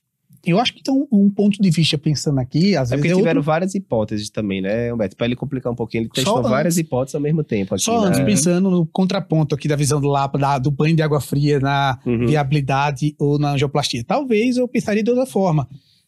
A gente melhorou muito um tratamento clínico otimizado. Então, hoje, talvez não é porque a angioplastia ou abrir o vaso ou a plausibilidade não está correta, é porque medica as medicações que a gente utiliza hoje, o arsenal terapêutico que a gente tem, já chegou ali no patamar de muita melhora. Então, a gente já viu outros casos. E aí? Continua aí com esse trabalho. Não, mas assim, dessa, aí a gente não vai detalhar aqui hipótese por hipótese, né? Foram quatro hipóteses que eles. É, eh, mas acho que no- vale a pena nós estudo, falarmos Mas diz aí o, o resumão do. o, o, o inverso. Quando tem um achado interessante nesse estudo, para além do balde de água fria na viabilidade, é quando nós olhamos o inverso da viabilidade, ou seja, aquele músculo que realmente não vai recuperar. cicatriz, que né? é chamado de cicatriz. Exato. Esse estudo corroborou o que a gente já sabia, já imaginava, que quanto mais cicatriz, Uhum. mais fibrose miocárdica, pior o prognóstico. Esse foi um ponto. Que né? isso já foi muito bem Que estudado. a carga né, de várias- cicatriz, exatamente. Aqui a gente tá falando de cardiopatia isquêmica, né, Humberto? Mas quando a gente vai para hipertrófica, Uhum. quanto mais Uhum. cicatriz na hipertrófica, maior risco de morte súbita. Estenose né? aórtica. Estenose aórtica, cardiopatias não isquêmicas, né? Tem muito trabalho mostrando isso também, que talvez até a ressonância, ao calcular a quantidade de cicatriz, ela fosse melhor preditora em quem precisa de CDI ou não de prevenção primária do que a própria fração de injeção, Uhum. né? E assim por diante. Então, não é nenhuma novidade essa Sim. questão da cicatriz, mas ótimo, é mais um dado aí que embasa a gente. E isso é importante. Mas ela foi preditora de recuperação do ventrículo, de função do ventrículo esquerdo. Certo. né? Não, tu eles- explica melhor essa parte de, da cicatriz, porque quando você fala viabilidade, pela palavra, viabilidade é uma coisa que poderia melhorar. A gente tá vendo aqui que a gente tá colocando sangue e o paciente não tá melhorando. Então, essa palavra viabilidade tá meio estranha. Se ele, ele- é- o nome no exame é viável, mas viável é uma coisa que ele poderia se recuperar e ele não tá se recuperando. Uhum. Então, será que esse termo viabilidade ou Uhum. viável, músculo viável, realmente ele é viável? Porque ele era viável se eu colocasse, revertesse a situação, ele retornaria. Então, era uma situação de, de, de mudança. Mas, Inclusive, na apresentação, eles questionaram isso, né? Com esse trabalho agora. Foi a primeira pergunta, se não me engano, do, da pessoa que eh, seguiu né, a apresentação. Ele falou: olha, isso muda alguma coisa, nosso conceito de miocárdio hibernado, né? mas aí, E por é, aí Alberto, bastante. da fibrose, explica melhor essa da fibrose, quando você falou a, a- a- o conceito inverso, para eu poder entender um pouquinho melhor de quando você tem fibrose, ah, você acha que não melhora, mas me explica melhor que eu fiquei um pouquinho na dúvida. É, esse foi um achado que a gente vai precisar é, compreender melhor aí com, com, com, com subanálises ou com detalhamento maior. Mas é, o que, que eu falei que é o contrário da viabilidade? É porque a gente justamente olha, você olha lá o miocárdio e você não quer saber se ele tem é, um- uma área de fibrose de 5, 10, 20%. Você quer saber se o restante tem viabilidade ali onde eu vou, principalmente nas artérias alvos, onde eu vou revascularizar. É, mas nós, nós não olhamos né, para essa quantidade de cicatriz, o que Talvez ele chama de, de scar burden, de, de carga de cicatriz. A, gente, a gente olha, via- eu, eu quero saber se o restante que não, não, não tem cicatriz está viável ou não. E é Então, isso, né? o cara talvez- que tem 25% de cicatriz vai evoluir, vai ter maior risco de morte do que o cara que tem Então a gente 3% sabe, então voltando mas- ao assunto, a gente sabe o que é inviável. O inviável ou o morto, que é a cicatriz, Uhum. a gente sabe que ele é ruim. Aquele que não está morto, teoricamente, pelos métodos de imagem, não quer dizer que ele vai voltar É. a, a- a É, bater. Isso, não Então, obrigatoriamente. o que não bate, a gente já sabe. Que, o É. que não bate está fibrose, a gente já sabe. Mas Mas essa aqueles que já teve a pancada muito grande, a gente não Uhum. sabe se ele vai retornar. Exatamente. Agora, essa carga de cicatriz, primeiro, quanto maior a cicatriz, pior o prognóstico, já sabemos disso, mas o dado interessante é também, quanto menor a cicatriz, maior foi a recuperação Uhum. na fração de ejeção Isso. E melhor o prognóstico. Esses pacientes morreram menos. Mas Uhum. não necessariamente foi por abertura do vaso. Talvez por ser menos Bem- grave, por ter menos Exato. cicatriz. Ou pelas medicações que ele utilizou e, e melhorou. Mas isso é interessante, porque assim, uma das grandes. Aí voltando. Não, mas é, é, é- é, acho que é um conjunto, né? Na Isso. verdade, quando a gente fala morreram menos, a gente está comparando, porque os dois braços utilizaram tratamento medicamentoso. Uhum. Uhum, a, o, o, o desfe- o- a intervenção em questão era angioplastia, né? uhum. Então, na verdade, quando fala morreram menos, é morreu menos do que aquele que ficou só no tratamento clínico isolado. Uhum. Então, é porque é, é gerador de hipóteses. Será que Isso. em vez de eu ficar olhando para a viabilidade, eu tenho que olhar para a cicatriz e pensar que às vezes vale a pena abrir uma artéria naquele paciente com 5%, 10% de cicatriz e não vale a pena abrir naquele paciente com 30% do VE fibrosado? Uhum. A gente não sabe. É uma, é uma questão, é uma mudança de paradigma que pode que fica aí no ar. E aí, trazendo, né, Humberto? Depois desse trabalho, teve um segundo que a gente não vai detalhar agora, porque basicamente mostrou coisas muito similares, né? Mais uma Uhum. vez testando é, viabilidade em é, cardiopatia isquêmica crônica, etc. E mais uma vez não teve benefício, né? Você distinguir quem tinha viabilidade e quem não tinha em relação à melhora de desfecho e tal. Então, um balde duplo de água fria para viabilidade. Mas aí voltando, eu vou fazer aquela mesma pergunta que eu fiz cinco anos para eu para mim mesmo na no carro, viabilidade morreu, tal. Porque alguém poderia dizer agora, ah, eu tô aqui com o paciente com fração de ejeção de 30, CAT multiarterial, eu tô tratando aqui com medicação, tá em classificacional 1, às vezes fica 2, às vezes fica 1, tal, não sei o quê. E, rapaz, vou fazer o seguinte, vou nem pedir uma ressonância para esse paciente, se é multiarterial cirúrgico, eu vou seguir um stitch trial da vida, por exemplo, que eu já sei que tem evidência clínica que beneficiou e que a viabilidade aí não ajudava para um lado ou para o outro, ok? E se eu tô achando que não, é um triarterial, mas não é um triarterial cirúrgico mesmo, a lesão de DA é, é mais distal, a bronca é maior nas outras artérias e tal, eu vou manter mais em tratamento clínico baseado no, no revive de aí da vida. Também não vou pesquisar, não vou pedir ressonância, não vou pedir nada, porque isso não vai mudar tanto a minha conduta. E são condutas totalmente só- distintas, né? Olá, uma provocação. Eu tô só provocando aqui, eu não, tô- eu não vou jogar vocês na fogueira, Não, não, mas já colocar. jogando já aí. Não, eu vou colocar uma provocação de você perguntar. Certo. Será que a thumb agora, o, a, a- a- a- o título antes era Viabilidade Morreu? Aí eu pergunto, viabilidade existiu em É. algum momento? É um bom momento, é uma boa pergunta. Mas aí, é só para o pessoal da imagem não ficar triste, né? Vou nem Renatinha, Ricardo, o pessoal todo aqui do grupo da gente que faz Hess, hoje eu tomo e tal. Eu acho que esse trabalho, pelo menos, ele dá aqui, o do Revive, ele dá esse fator prognóstico que é muito interessante. Uma coisa você tá com um paciente com cardiopatia isquêmica, fração de 30, triarterial. Pô, pra mim é relevante saber se ele tem 1% de fibrose ou se ele tem 40% de fibrose. Em termos Uhum. prognósticos, vai mudar a Uhum. conduta?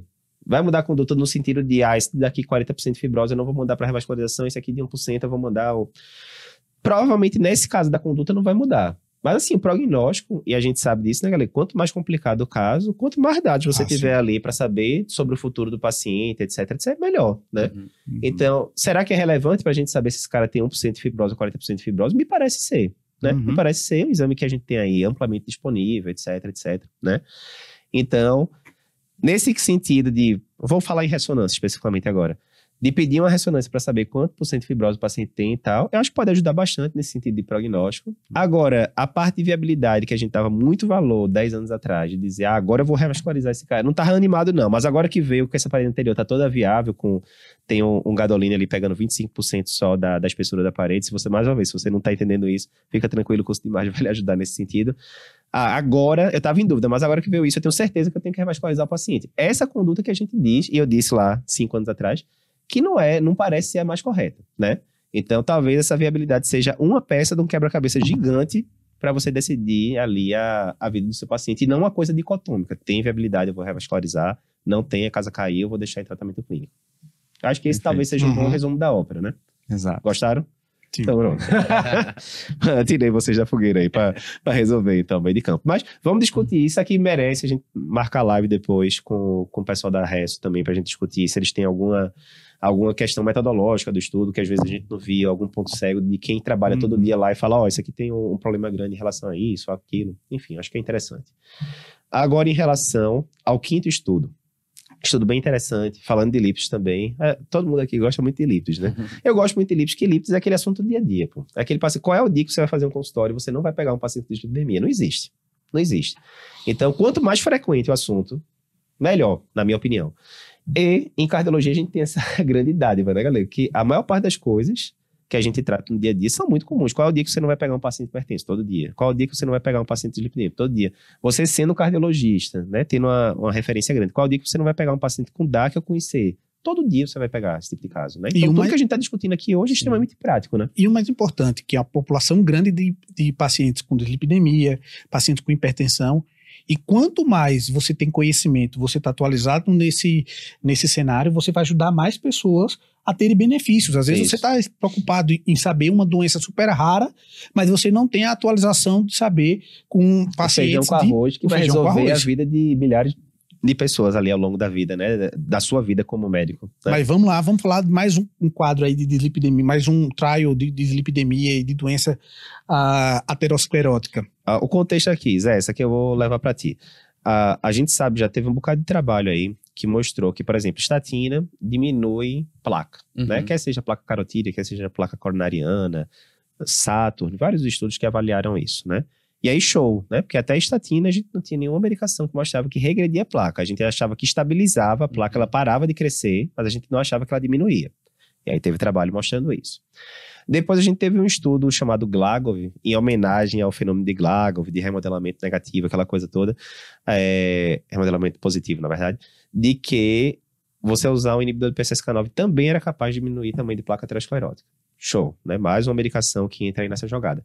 Mas a gente não sabe tão detalhadamente, através de métodos mais invasivos, tipo OCT, né? Métodos intravasculares que esmiuçam bem a placa, a gente não sabe exatamente ainda, por exemplo, o que é que o inibidor de PCSK9 da vida faz com essa placa. Será que ela aumenta a, o tamanho da capa proteica? Será que ela diminui o, o core lipídico?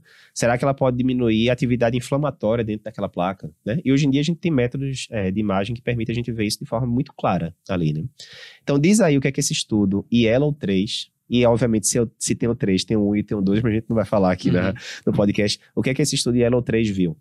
Bom, o estudo Yellow 3 acabou avaliando o uso do Evolucumab, como você acabou de comentar, na regressão aí de placa aterosclerose em coronário, que já é uma coisa interessante. Então, como é que foi o estudo? Eles randomizaram pacientes que tinham indicação, né? Tinham DAC com indicação de angioplastia, de hipocateterismo, e eles avaliaram as lesões não culpadas com A uso angioplástica estava ocupada e aí Isso. sobrava outra lá. sobrava outra. Essas residuais, que é o que a gente se preocupa, às vezes, de gerar uma síndrome coronariana aguda Uhum. no futuro. E acabou avaliando, então, com OCT e com AIVOS, procurando placas instáveis, fez todo um, um checklist, critérios de exclusão, e, por exemplo, uma placa que era, tinha um FFR positivo, acabava também não entrando também. Zé, segura aí dois segundos, porque aí mais uma vez pode ter muita gente que viajou com os termos, né? Aí você Então, mais uma vez, né? É. Aí só para ancorar, mais uma vez, se você atende paciente cardiopata, se você atende paciente coronariopata e você não domina bem AIVOS, que é ultrassom intracoronário, OCT, que é a tomografia de coerência óptica intracoronária, ah, e FFR, que é a reserva de fluxo eh, fracionado, né, que a gente vê na coronária, você precisa do curso de imagem que a gente vai lançar daqui a uns dias, porque ele vai tirar todas essas dúvidas desses aspectos básicos. E veja, isso daí são coisas que você precisa dominar como clínico, não é, ah, isso é do hemodinamicista, ele se vira. Não. Você tem que saber, na hora que você pega o laudo do CAT, né, que vai estar lá tudo isso descrito, você tem que saber como interpretar isso, porque, mais uma vez, a conduta do seu paciente vai ser você que vai tomar, não vai ser o hemodinamicista. Né? Não adianta você achar, ah, isso aí nunca vai chegar para mim. Vai, Vai chegar. chegar cada vez cada mais. vez mais. cada vez mais. Isso está presente no nosso dia a dia como clínico, Sem dúvida. clínicos e clínicos gerais no, Sem dúvida. como um todo. Mas diz aí, Zé, então, tinha esses métodos todos que, resumindo, o OCT e a AIVOS, eles permitem enxergar dentro da coronária como é que tá a placa, se a placa é, é espessa, se a Olhava placa é fininha, a composição etc. mesmo da placa. Beleza. E, aí? Bom, ele acabou avaliando, então, no segmento de 26 semanas aí do estudo, né, o uso do Evolucumab, e analisou, então, no primeiro momento, no baseline, como é que era a morfologia da placa, e depois de Uhum. 26 semanas, detalhe, todo, isso a gente está comentando, todo mundo em uso de terapia médica otimizada, então estatina de alta potência para todo mundo Aí também. não tem a historinha de ácido bipedóico, era Não, estatina na tora estatina mesmo na ali. tora. certo. a Torva 4080, a Rosuvo 2040. E então, e já eram pacientes que tinham LDL que, como a gente já sabe, às vezes não chega na, na meta preconizada. Uhum. Então, tinham pacientes com LDL de 80, 90, já em Mas não era 139 também, Não. como no, no trabalho do não era. lipedóico, né? Certo. Então, eram pacientes beleza. que já tinham, então, uma terapia otimizada, que é o- onde eu gosto de comentar que a gente está no risco residual. Isso. Então, pô, o cara já está otimizado, já está com S, já está com statina. que mais que dá para fazer a mais? Então, isso daqui, o inibidor de PCSK9 faz isso, Uhum. reduz o risco residual lipídico, e agora a gente consegue ver que, de acordo com essa ah, propedêutica mais complementar, como ultrassom intracoronariano, OCT, Uhum. eh, foi avaliado, então, pacientes com eh, uma melhora, uma redução de volume da placa, Uhum. de ah, aumento da espessura da capa fibrosa, redução do core lipídico, redução de inflamação, e a gente conseguir medir ainda eh, a expressão de macrófagos, por exemplo, de macrófagos também, mas a expressão de ah, células inflamatórias no sangue periférico, por Uhum. exemplo. Até a gente estava brincando mais cedo aí do Uhum. macrófago no ACT também. A, a- tá- a gente até brincou, né? Pinton, que é um dos hemodinamicistas aqui do grupo. Eu Pinton, dá pra ver macrófago no ACT, meu amigo. Esse daí nem eu sabia, tá? Ele, não, É. olha, tem aqui esses estudos e tal. Sinais indiretos na, Sinais na, indiretos e na tal, né? tomografia. E a tomografia, não vou levar uma máquina de tomografia Não. para hemodinâmica. Isso. É um exame tá que ali na pontinha do cateter na ponta tal, do né? cateter, isso é bola. importante. Assim, resumo da ópera então, Zé. E aí, deu certo. Deu o bom. pessoal que usou Evolocumab durante seis meses experiência. Deu certo, o que, é que aconteceu com a placa nesses Então, pacientes? deu, deu, foi um desfecho positivo, então. Então, nada que a gente. A gente já sabia que ela reduz placa, mas agora o, o pulo do gato é o que, que ele reduz, né? Como é que é essa modificação na composição da placa? Uhum, Então, ele mostrou que aumentou a capa fibrosa, então deixou a capa mais espessa. Que é bom, porque é é como se fosse uma murada entre a parte lipídica e o sangue. A Vai gente não quer que a parte lipídica e o sangue né? se, se comuniquem, né? Romper, Então é bom ulcerar, Show. é, fazer alguma erosão na capa. Reduziu o core lipídico, reduziu a inflamação dentro da placa. Perfeito. Então, acabou mostrando que. E, obviamente, reduziu o LDL também, né? Uhum. Então, no geral, em linhas gerais, ele mostra que ele reduz a placa, reduz volume, reduz percentual, mas às custas de melhora, deixando a placa mais estável e menos vulnerável, que é Perfeito. o que a gente quer. Perfeito. Então, acaba não acrescentando na prática clínica, pô, não vou deixar, ah, agora vou colocar inibidor de PCSK9. Não, já ia usar, se Uhum. tivesse a indicação. Mas o que é interessante é o mecanismo que ele vai acabar, um dos possíveis mecanismos, que ele acaba reduzindo o risco residual em DAC, né, em pacientes com É, não, coronariopatia. isso é importante, né? Porque aí, voltando à história, né? Que a gente comentou ali no começo. Ah, existe uma escada científica que você tem que ir percorrendo e tal, né? E às vezes a gente escuta aquelas bobagens, né? Ah, colesterol não está relacionado com doença coronariana. LDL não tem nada a ver com doença coronariana. E Jesus, né? Chega, perde um pouquinho a paciência de explicar isso, mas é isso, né? A gente tem aí todo, desde a década de 80, lembrando que é, quem descobriu a via do LDL, né? é, foi- foram dois cientistas americanos que ganharam simplesmente o Prêmio Nobel de Medicina, né? Em 1986 por causa disso. A partir dessas pesquisas, surgiu a primeira estatina ali, finalzinho da década de 80, que foi a lovastatina. Em 94 saiu o grande primeiro try, que foi o Forest, diminuindo 30%. É porque a gente perde a noção, pessoal, mas assim, um comprimido diminuir 30% de mortalidade no paciente com coronariopatia crônica é um negócio de cair o queixo, assim, é impressionante a- a- o efeito Difícil ter algo hoje em dia que muito tenha difícil, esse impacto, muito né? difícil, dificílimo. E aí você vai vendo toda a evolução ao longo desses anos, aí depois trocentos trials de estatina mostrando que diminui LDL, com isso diminui desfecho. Aí depois trial com ezetimiba, trial com inibidor do PCSK9, trial com é, ácido bempedóico. Vários trabalhos mostrando que à medida que o LDL cai, não só o LDL cai, mas a placa começa a diminuir de tamanho com estatina, com inibidor do PCSK9. Então, Ciência é isso. Ciência não é um trabalho que vai ser a bala de prata e que mudou tudo. Geralmente não é assim. Geralmente é todo um conjunto de obra que você soma ali uma montanha de conhecimento e que passa a ser uma coisa irrefutável a partir daquilo, se você está vendo aquilo com olhos científicos e não olhos enviesados de, ah, eu quero que o mundo seja como eu quero. Não, o mundo é como ele é. A gente Uhum. tem que se adaptar a ele, na verdade. A né? gente já viu que o trabalho do- com inibidor do PSK9 tem desfecho na mortalidade e agora ele trazendo de uma avaliação de um, de um estudo que eu achei um estudo fantástico para ver como é bonito a ciência, como a gente avança e como é que as coisas evoluem.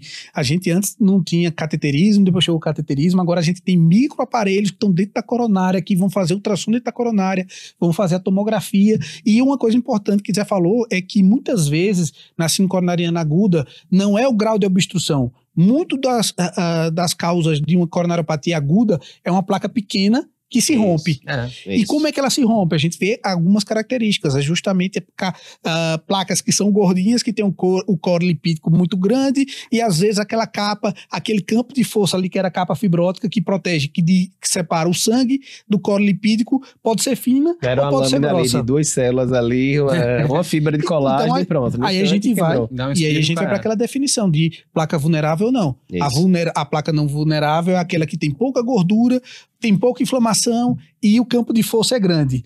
A placa, a placa vulnerável é justamente o inverso. Tem muita gordura, core lipídico grande, uma capa fibrótica pequena e a inflamação ah, grande. E esse estudo foi um estudo que pegou multimodal, vários exames, avaliou até, além de avaliar pela OCT a quantidade de macrófagos, ele avaliou a inflamação. Uhum. Então, é um estudo que, para mim, é um estudo bem interessante de ciência e avanço da ciência que pode trazer benefício para o paciente. Achei bem legal. Não, eu acho que é isso ali. que eu Muito acho que é legal. isso que Zé falou, né? Não vai mudar a conduta porque as indicações de PCSK9 tá lá nos estudos, nos, nos guidelines, né? Os estudos de, de fase 3 já saíram, vai sair, sairão outros, né? Mas já saíram os principais.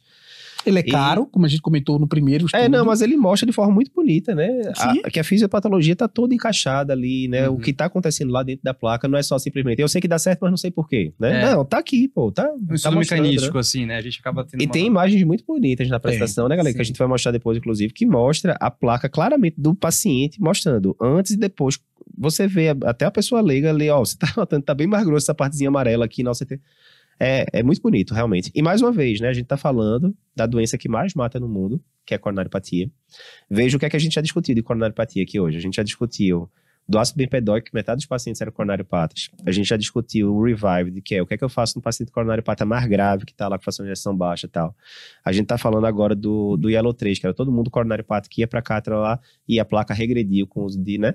Então, E é outra mais um. coisa... Dá sentido também. Ainda até. E eu, é, na hora que a gente fala, né, Galego? Na, na época da faculdade, muitas vezes a gente gosta muito daquele diagnóstico diferencial dificílimo, que ninguém sabe, aquela doença rara que talvez você vai ver um ou dois casos na vida e tal.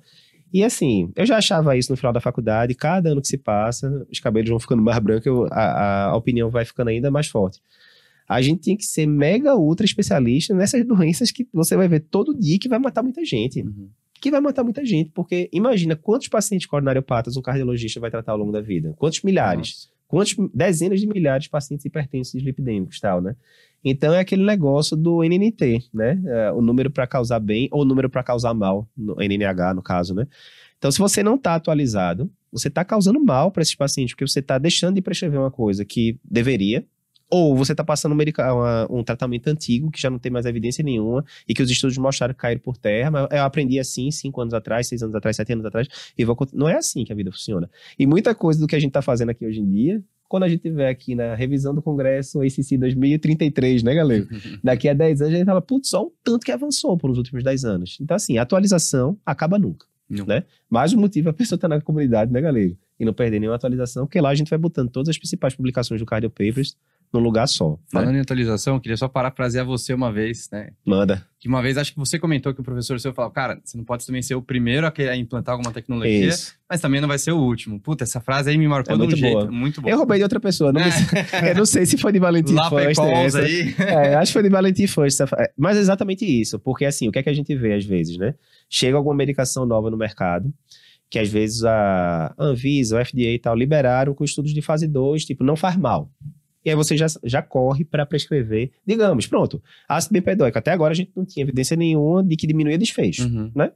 Aí, digamos que já tivesse no mercado, você estava baseado no estudo lá de 2019 que mostrava que diminuía LDL, e você fala, ah, não, pô, vou começar a usar agora essa medicação.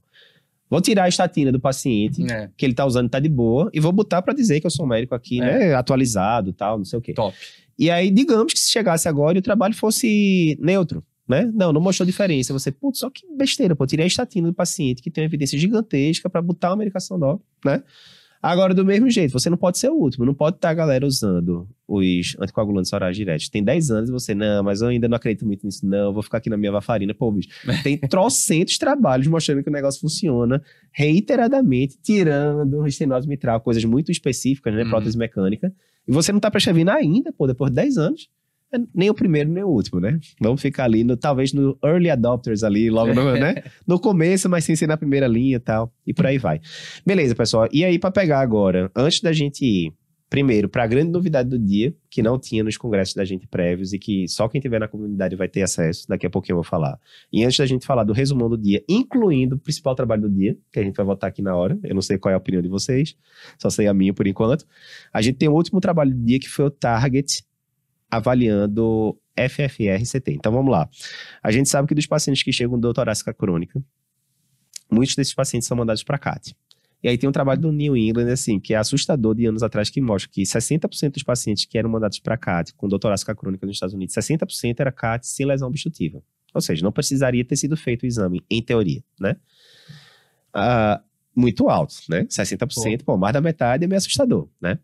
De lá para cá, os métodos de imagem foram evoluindo. Talvez o método de imagem que tenha evoluído mais, né? Nesse período que a gente saiu da residência galego, talvez tenha sido angiotomo, né? Porque na época da gente era o aparelho de 64 canais, era top, né? Hoje em dia tem aparelho de 320 e poucos canais, eu acho já. É, a imagem ficou muito melhor, as técnicas evoluíram, etc.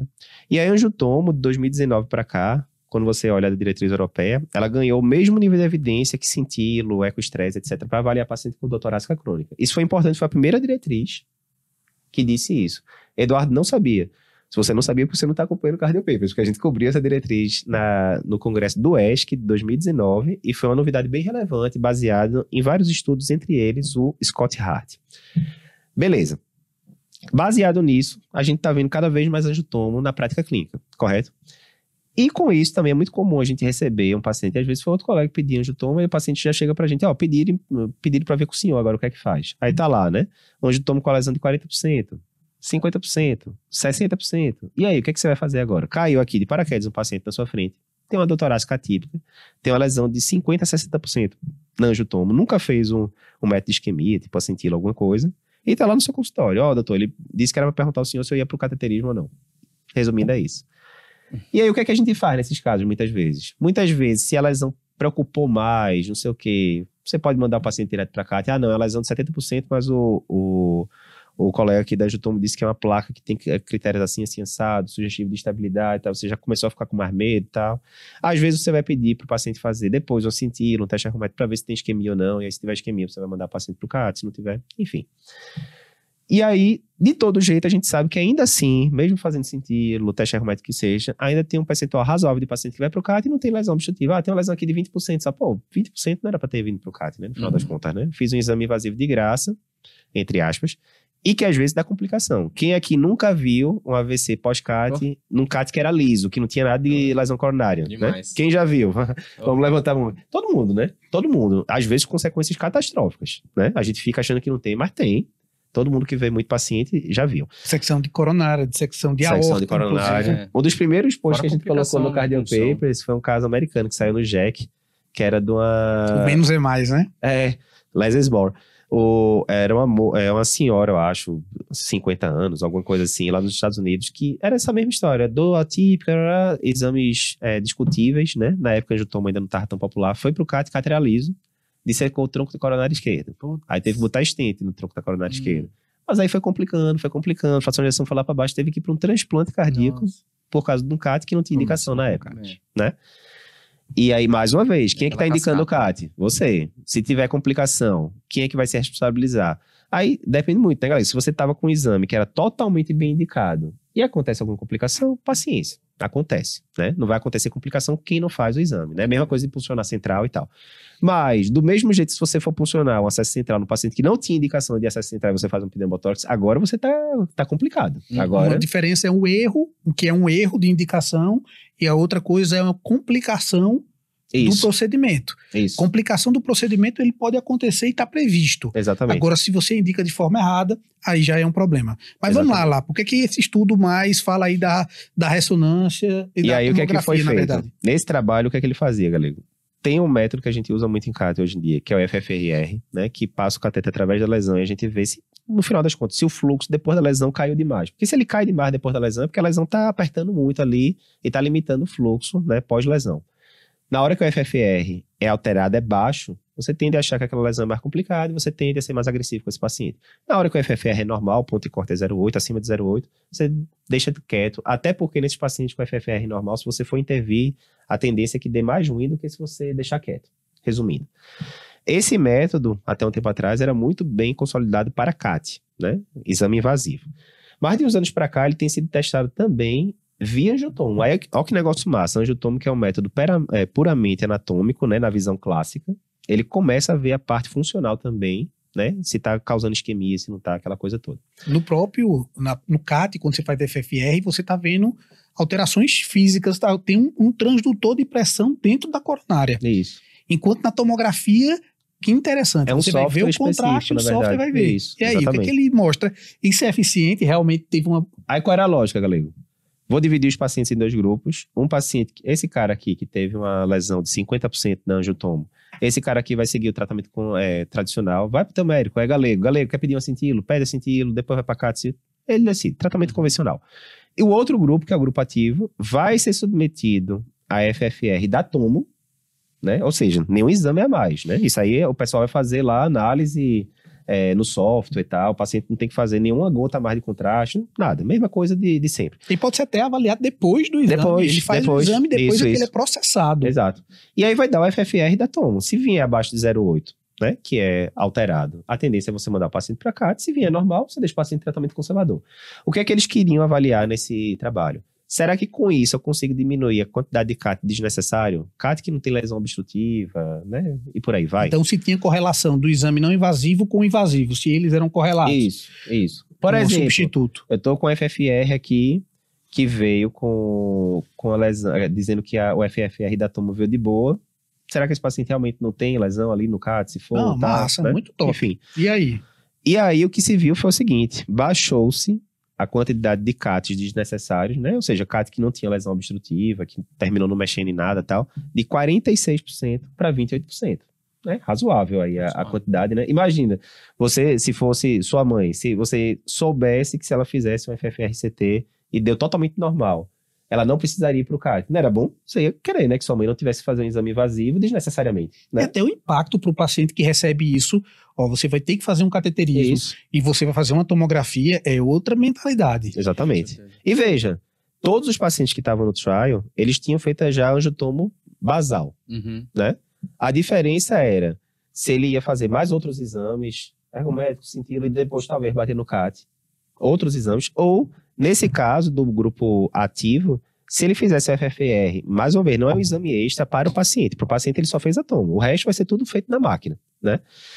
E aí o médico vai chegar e falar, não, fica tranquilo, seu FFR veio de, sei lá, 0,85 pela toma, acabou, acabou aqui a investigação. Não tem que ir mais para canto nenhum, né? Por enquanto, pode ser que no futuro mude, e segue o jogo. Então diminuiu bem, o custo tendeu até diminuir mais na, no grupo da FFR, porque os pacientes foram menos para cá, tem aquela coisa toda tal. É, mas não teve diferença de MACE, né, de desfecho clínico, também com essa quantidade de pacientes que foi avaliado, isso não era o, o, o que estava planejado, né? Então, o objetivo era ver correlação. Correlação. E aí? Correlação. Tô curioso. Não, então diminuiu. O Oh. desfecho era esse. Vai diminuir CAT desnecessário, diminuiu. Beleza? Qual é a questão agora? Como as outras coisas que a gente já falou, a gente perguntou pro pessoal do grupo da ressonância da gente, e aí, a gente tá tendo FFR, CT aqui no Brasil, e pelo que o pessoal falou, dos métodos que tem disponíveis, a gente tem um método que parece que tá para ser retirado já, que não é tão bom quanto o outro, e o que é, é esse que o pessoal usa mais nos estudos, a gente não tem, definitivamente não tem amplamente disponível no Brasil. Então, na maioria dos hospitais que você tiver aí, vai ter algum ou outro de ambiente de pesquisa que vai estar sendo feito, tá? mas a maioria não vai ter. Então, mas cai naquele negócio que a gente tá discutindo. Posso aplicar isso segunda-feira, Eduardo? Vou pedir um angiotomo segunda-feira para um paciente que chegou para mim, que tá com a doutorada que eu tô em dúvida, e o cara da angiotomo é, é amigo meu, ligou e falou, ó, tem tem uma lesão de 50%. Eu já posso falar, bicho, amigo do angiotomo, faz uma FFRCT e já resolve a vida. Não. Uhum. 99% das vezes não vai dar, porque não vai ter ambiente de pesquisa, aquela coisa toda. Mas, o que é agora pode não ser daqui a seis meses. Daqui É igual. ano. Enfim, É igual o Windows 95. Você começa com o Windows 95 para Agora- depois evoluir. entregou a idade. O Windows 95 aí entregou ah, total. Pior, o Windows 3.1. então, mas eu tô- eu- é um software Eu sou da época do MSX também, né, galera? Aquela tela verde e tal, aquele negócio ali. Odiava DOS. DOS, é. Então, odiava. Mas aqui o que a gente vê é que é um- é- normalmente você captura a imagem com o aparelho, Isso. você vai precisar de um software que vai fazer essa interpretação. Isso. E isso são, primeiro, são as primeiras gerações desse software. Então, isso. isso é um campo muito grande e eu achei bem interessante esse trabalho. E lembrando, né, Humberto, é, Zé, é aquela velha história, velho. Se a gente for lembrar, primeiro iPhone que eu comprei era uma câmera de 1.3 megapixel, sei lá, 2000 e quanto isso, 2009 e tal. Hoje em dia, você, eu nem sei quanto é que tá mais, deve ser de 15 megapixels essas câmeras que tem hoje em dia de celular e tal. E se você for ver, foi um intervalo de tempo curto ali, né, 10, 15 anos, isso aí evoluiu. Imagina como é que vai estar o Anjotomo daqui a 10 anos, por exemplo, né? A gente não tinha WhatsApp, imagina. Imagina aí, né? Imagina. GPT. Então, assim, eu acho que é um trabalho interessante porque mostra uma técnica que, uma vez estando disponível, e vai estar em algum momento, ela Uhum. pode poupar CATs desnecessários, Uhum. sem precisar você. Nem só CAT, sintilo, ergométrico. Tipo, você falar pro paciente: olha, volta para casa agora, a gente vai resolver aqui e vai lhe dar a opinião depois, né? Isso aí não vai ser em um minuto que vai fazer esse É cálculo. uma tecnologia que tem resolver. potencial. Total, total. Super potencial no futuro. E- aí. É, também acho que ela não tem obrigatoriamente que mostrar diminuição de desfecho, não. Se ela só simplesmente tirar é, exames desnecessários e a parte de desfecho der igual, show. Você tirou o exame, economizou dinheiro e deu no mesmo no final. Reduzir o risco, né, pro Ótimo. paciente também. Exato, exatamente. Então, acho que é bem isso. Resumão do dia, então, certo? A última coisa que a gente vai falar vai ser o trabalho principal do, do dia. Cada um vai dar sua opinião, a gente faz a votação aqui e pronto. Mas o que vocês acharam do primeiro dia? Foi- Não, eu vou fazer, vou dar o meu resumão aqui só geral. Eu acho que a gente teve notícia muito boa para lípides, porque a gente teve o ácido com a nova classe de medicação aí para baixar LDL e diminuir risco. A gente teve o estudo do, do Yellow mostrando né, como o inibidor do PCSK9 consegue estabilizar a placa. Né? Não muda a conduta, mas acho que é um, um conhecimento a mais para a gente. Então, notícias muito boas para lípides. Notícia boa para cardio-onco, a questão da estatina diminuindo toxicidade por, por antracíclico. Não é aquele trabalho definitivo tal, mas eu acho que é uma luz ali no fim do túnel interessante. E interessante para a válvula também, porque teve o triclip ali funcionando, né, diminuindo os sintomas. É seguro. Balde de água fria dupla no pessoal de imagem em relação à viabilidade. Né? Dois trabalhos que não mostraram benefício de viabilidade no paciente com cardiopatia isquêmica. Resultado desanimador para hipertensão, né? Esse aqui a gente terminou não comentando aqui, né, Humberto? Mas a gente pode Mas comentar tem um amanhã. vídeo que pode ficar também. Você Beleza. pode clicar lá no, no Me diz só o nome da medicação que eu ainda não aprendi a falar direito. Paxdrostat.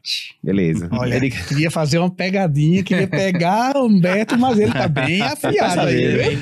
Ele já gravou o vídeo Mas assunto. você já tem um vídeo disponível Show. logo mais no, no canal do YouTube do Cardiopeito. Não, e a gente pode botar para discutir também até amanhã, dependendo do Humberto S. Mas assim, seria uma nova classe de antipertensivo, né? Já tem mais de 10 anos que a gente não tem antipertensivo novo. O último que teve foi o alisquirino, que até saiu de, de mercado e tal, ou seja, não foi nenhuma grande novidade.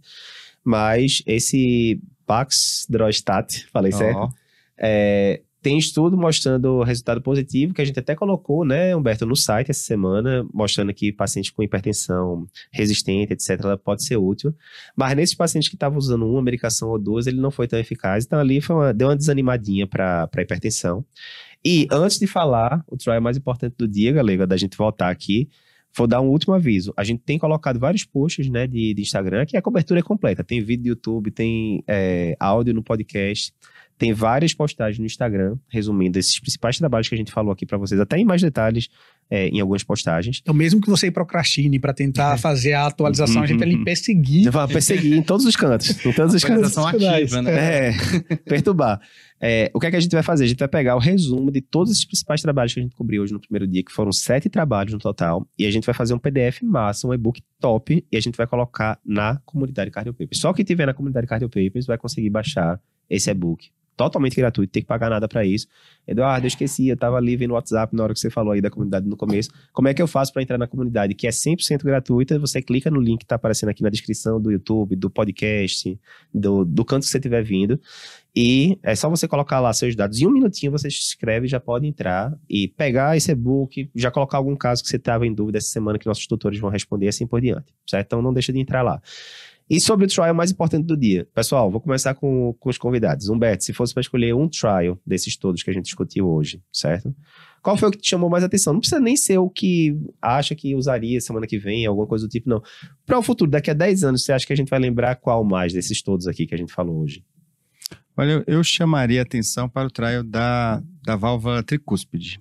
Legal. Na verdade, é aquilo que você falou. é, Assim, eu, eu vou já até responder um, um pouco o que o, o Galego perguntou. E o que, que você achou do, do primeiro dia? Uhum. Eu achei muito positivo. Achei top também.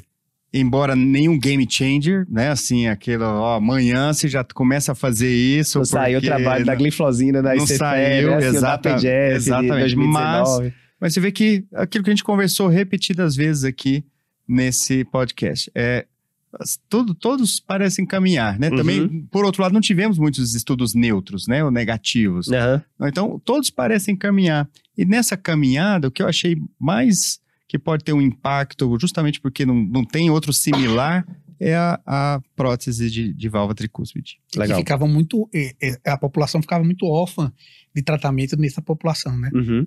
Boa, boa.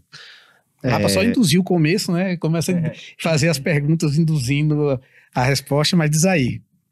Diz aí, Zé, qual é o que você eu tô no achou? tosse-tosse aqui, Covid negativo, já testei ontem. Zé, diz aí. Cara, eu, eu gostei, né, do Triclip, até foi um dos que eu até acabei comentando aí no YouTube também, no, no- no vídeo. Mas queria chamar a atenção pro Clear, que foi um estudo também que eu acho. Eu sou especialista em coronária apatia crônica também, então é da minha área, eu acho que é uma droga a mais, é uma coisa interessante. Não é uma coisa que eu vou utilizar agora, até porque nem tem no Brasil, não vou mandar doente importar pra cá, mas eu acho que é uma. Talvez uma droga que seja promissora também no futuro.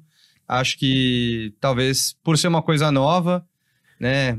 Acho interessante. O Triclip é legal, é interessante, mas, entre aspas, copia um pouco do que a gente já conhece da, da Mitral. É uma Uhum. opção interessante, mas eu, meu voto fica pro Clear. E vocês? Eu tô em dúvida. Depois aqui eu fiquei, tô olhando. Quer que eu volte logo? Não, não, não quero não. Eu, vou, eu fiquei em dúvida em dois. Eu fiquei aqui no Stop CA e no Target, porque são, são situações que a gente pode utilizar para traz conhecimento muito importante no Stop CA, numa população que já é bem sofrida, que é o paciente que já tem uma neoplasia e eu estou tentando amenizar e prevenir outros problemas para ele. E Então- que a gente tem muita pouca coisa pra usar em cardio-onco que seja eficaz de fato, né, galera? No final das contas, né? Fiquei Você bem falou do empolgado. trial de que, Da que Mônica. Né? O César. Mônica Ávila, que é uma das colaboradoras da gente, tava lá na primeira aula do Cardio Paper Experience falando junto com o Dr. Jefferson sobre ciência cardíaca e tal. E o CESS Trial, né, que foi o- a tese do doutorado dela, que saiu no GEC, foi super. Ela apresentou, eu acho que foi no congresso, eu não me lembro se foi do ACC, não me lembro agora. Mas ela tava lá apresentando anos atrás. E foi um trial neutro, né? Assim, foi testado com a Vedilol em pacientes com potencial de cardiotoxicidade e não teve benefício, né? Então, é uma área que a gente ainda é muito carente ali de opções boas realmente para prevenir a cardiotoxicidade. Certo. Mas e aí, Galego? E Decide o aí, outro é homem. o target com relação a essa possibilidade aí do, da tomografia com um FFR. exame. E eu colocaria aqui, eu vou colocar o target, foi o último que a gente viu. Eu acho que é bem aplicado na, na medicina e a possibilidade de você trazer uma, um exame que pode lhe poupar de fazer um cateterismo, um exame invasivo, para população e para o paciente é muito importante. Então, é acho que interessante. e ele traz, além da avaliação da coronariopatia, ele vê e avalia outros pontos anatômicos e a possibilidade do exame de imagem trazer informações de aspectos funcionais do coração Uhum. é um campo muito importante. Então, eu colocarei o target como a- o meu voto de hoje.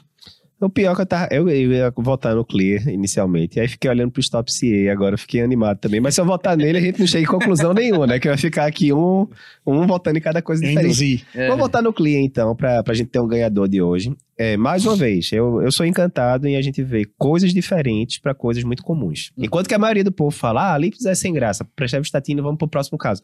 Não é assim, definitivamente. Tem muito, muita filigrana ali no meio do caminho. Quanto mais paciente atende, mais você vê como é complexo o negócio. O Clear é bem interessante.